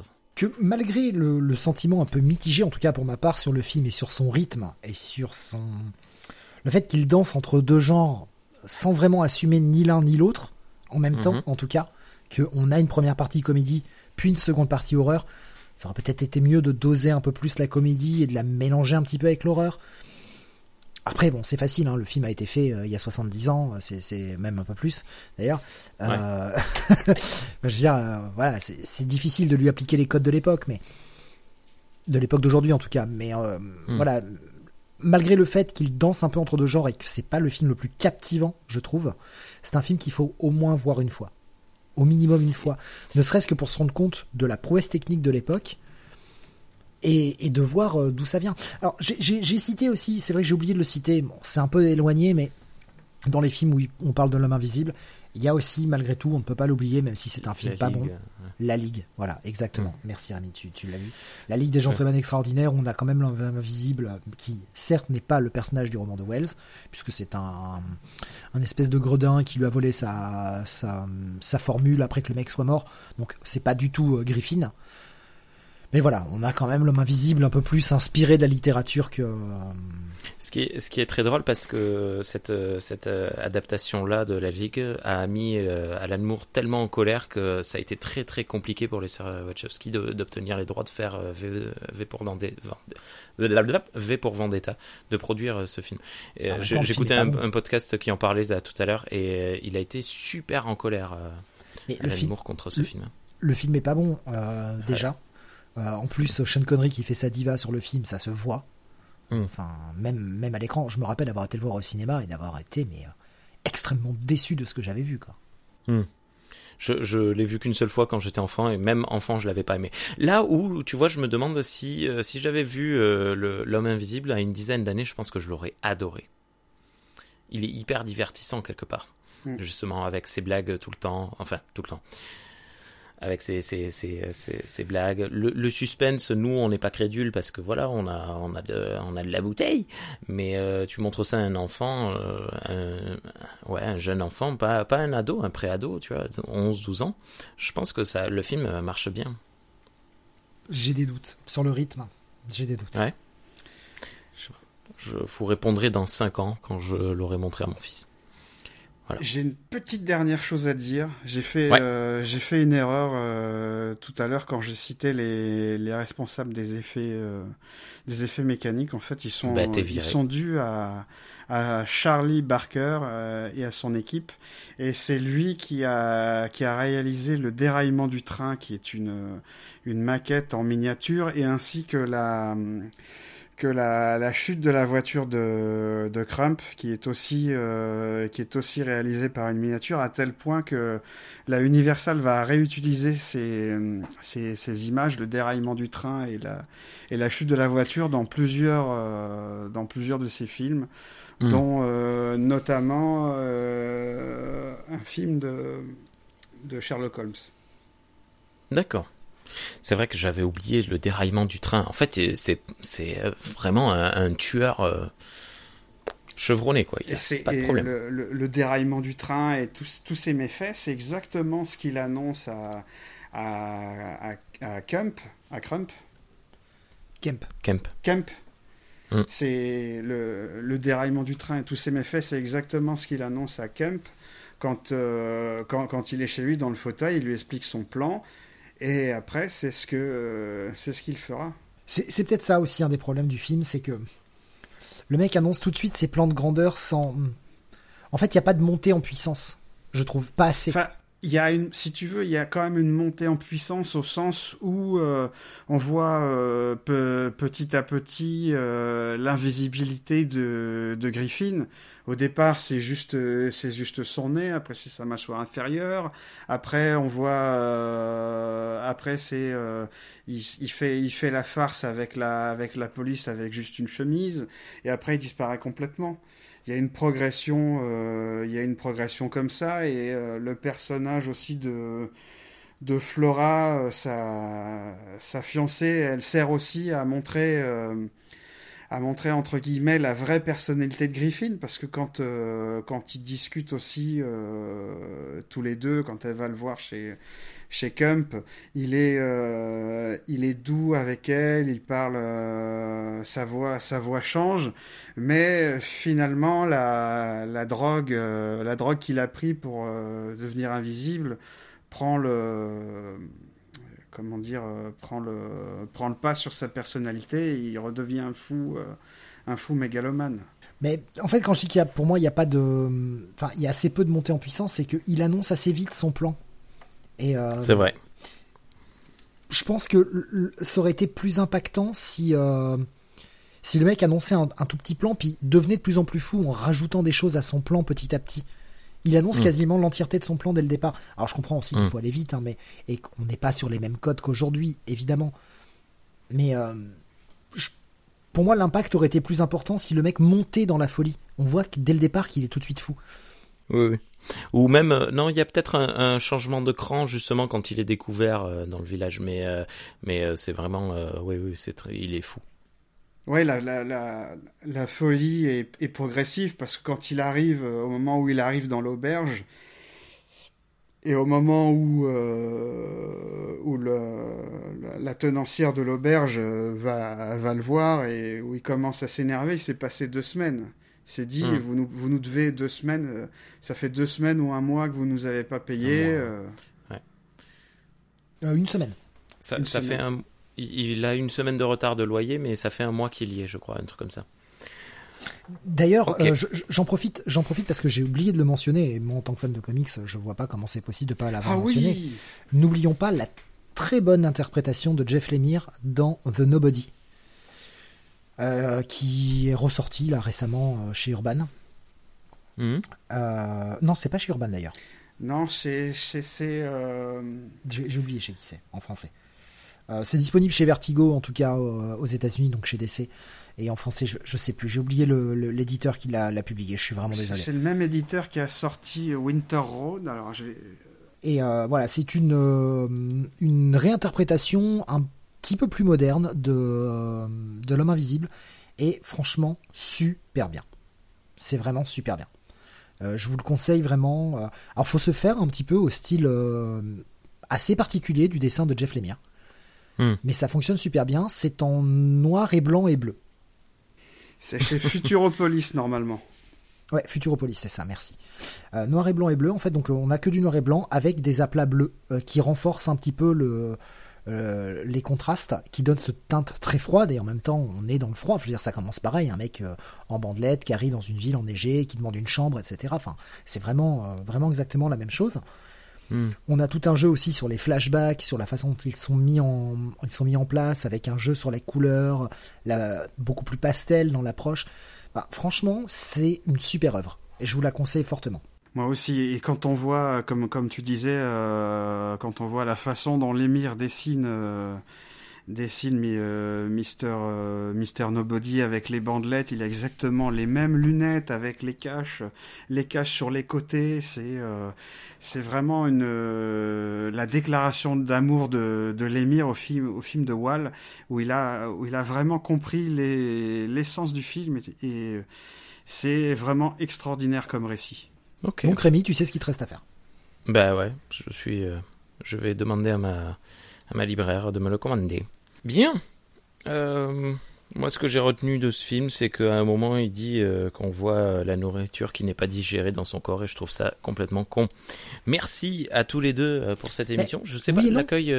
Oui et non, parce que la, nourriture n'est pas. Autant son corps, lui, est plein, dans, plein de, de, cette, de cette molécule à travers ses cellules de sa peau, son sang, etc.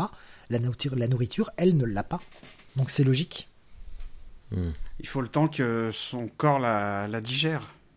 Mais alors, euh, oui, mais alors du coup, les excréments euh, ne doivent pas l'avoir non plus. Une fois que c'est digéré, ce qui est digéré et intégré dans le corps disparaît, mais ce qui doit ressortir. Euh, bah, il doit franchement, il doit chier invisible. Vu que, vu, que, l'enzyme se, pardon, se répand euh, à travers son corps, notamment dans les, dans les sucs gastriques, etc. Ce qui dit bien, euh, pendant une heure, il faut pas que vous me voyez pendant que je mange pendant une heure. Alors qu'on sait très bien que la digestion, en général, c'est plutôt aux alentours de trois heures. Hmm. Donc c'est, je pense, que le temps que la molécule interagisse avec ce qui rentre dans son corps. Mais ce qui est con, c'est qu'on devrait voir la fumée. Bon, là après c'est un problème d'effet spécial, mais on devrait, quand il fume, on devrait voir la fumée descendre dans sa gorge. Oui. Ah, oui. Et puis ah euh, Rudy Belmer aussi, qui a fait l'historien du, du, cinéma, qui a fait le, le commentaire audio aussi, a, a, décelé une petite incohérence aussi. C'est euh, au moment où, vers la fin, où on voit les empreintes de pas, ce sont des, des empreintes de pas laissées par des chaussures, alors que normalement, euh, vu qu'il est nu, ça aurait dû être ah, ben des empreintes de pieds. Ouais. Hum. ouais. Mais, mais certainement que techniquement, euh, c'était c'était difficile à c'était euh, difficile à faire. Et puis franchement euh, moi si Rudy Belmer ne l'avait pas n'avait pas signalé cette petite incohérence moi ça me je l'aurais pas remarqué du tout. Non tu l'aurais remarqué au bout de 5 ou 6 visionnages de, oh, c'est même pas sûr. Ouais. Bah, c'est euh, ouais, c'est logique. Enfin, c'est logique qu'ils sont en chaussures parce que bah la neige, ça brûle comme les pieds. Mais enfin, c'était pas si dur à faire que ça comme effet spécial. Il suffisait simplement de faire un moulage euh, en plâtre de son pied et, euh, et voilà, tu, tu faisais un, un truc et tu, tu appuyais. Enfin, on le sait très bien, ça a été fait par une machine. Oui, oui, mais je l'ai expliqué. Hein, c'était fait. c'était faisable de faire un moulage du pied c'était faisable, mais effectivement, on, on, imagine la chaussure parce que un mec qui marche pieds nus dans la neige, on serait dit mais le mec se brûle les pieds, enfin il ressent plus rien et c'est une incohérence qui permet d'en éviter quelques autres. Oui, alors que je me souviens bien dans le roman, euh, je me souviens bien alors que ça fait des années que je l'ai lu, il disait que c'était c'était difficile pour lui parce que en plus euh, l'hiver il était obligé d'être nu. Euh, il était obligé de se mettre, euh, se tout nu hein, pour être invisible. Donc il avait, euh, dans, le roman, j'ai souvenir qu'il disait qu'il avait tout le temps froid, qu'il qu éternuait, qu'il était malade. Ouais, ce serait assez logique. Hein. Bien. Je pense qu'on a, on a fait le tour de, ce quatrième film euh, que l'on jugera en comparaison des autres moindres, mais techniquement excellent. Euh, le prochain film que l'on va ah. traiter, ça va être l'heure de la ah. fiancée. Ah, ah, ah, ah. Est-ce qu'on le dit Est-ce qu'on le dit qu'on pense tous les trois que c'est le meilleur film des monstres? Ah bah c'est. On le dit? On peut le dire, hein, c'est un chef-d'œuvre. C'est euh, un film. J'ai très très hâte de le revoir, alors que je l'ai vu il y a, il y a pas très très longtemps. Pour la première fois, c'était il y a, je sais pas, peut-être pendant le confinement. Euh, c'est vraiment assez récent. J'ai très hâte de revoir ce film parce qu'il était génial. Voilà.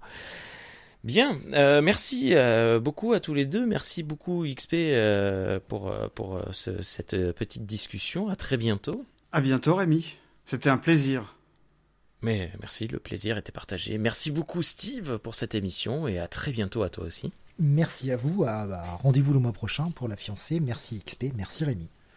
Oui, alors peut-être pas le mois prochain, parce que là, à l'heure où on enregistre, euh, on, on, est au début de l'été et je risque d'avoir pas mal d'indisponibilité pendant cet été, mais c'est notre problème, on va décaler. Euh, enfin bref. Oui, mais vu, vu qu'il risque de sortir en août. Qu'est-ce qui va sortir en août? Bah cette émission. Euh, non, ce sera probablement en septembre. Eh ben. Ah il y a beaucoup de décalage. Eh ben, c'est bon. si, on ah enregistre en septembre, enregistrer dans la foulée. Elle sortira en octobre. ouais. Donc les gens n'y verront rien. très bien, très bien. Vous n'y verrez que du feu. Et c'est là, ils nous écoutent déjà peut-être en octobre. Là, il y a tellement de décalage que je suis perdu, perdu, perdu dans les dans les émissions. Et dire que nous on est en pleine canicule pendant que vous vous voulez peler parce qu'il neige en septembre. Et, voilà. Et, euh, on voit dans l'avenir. Deuxième confinement et bim. Et je rappelle d'ailleurs qu'on euh, avait déjà fait un peu ce genre d'humour la première, euh, la toute première émission. Je ne sais pas si vous vous souvenez, pendant l'émission, on a reçu les, les annonces de SMS comme quoi on allait devoir. C'était pendant Frankenstein. C'était pendant Frankenstein, C'était Frankenstein, c'était pas Dracula. Et euh, c'était c'était assez incroyable parce qu'elle est sortie, on était déconfinés déjà, et c'était assez rigolo d'entendre cette capsule temporelle. Bref, enfin bon, on s'en fout. Merci à nouveau pour la dernière fois à tous les deux. On se retrouve très très bientôt pour parler de la fiancée de Frankenstein. Regardez les Universal Monsters originaux parce que c'est très cool. Et, ce, même si on dit que c'est pas, pas top top, hein, qu'on ah oui. moyen, moyen chaud, ça reste des bons films. Ah oui. C'est parce que ce sont des bons films qu'on est peut-être un petit peu plus euh, à chercher la petite excellents films. Après, c'est. Euh, c'est peut-être c'est peut-être l'histoire qui nous a moins qui nous a moins accroché mais ça n'en reste pas moins des des œuvres incroyables à découvrir et à, à voir et puis ça fait partie de l'histoire du cinéma. De l'histoire avec un grand H du cinéma avec un grand C. Voilà. Merci. Au revoir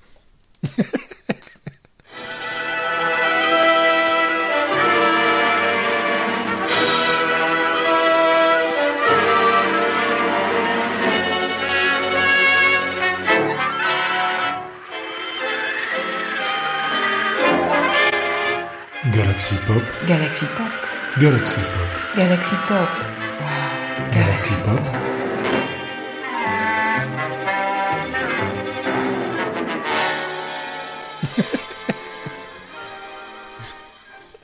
le coup du, grand C et du grand H, je, je savais plus là. Ça ne veut rien dire.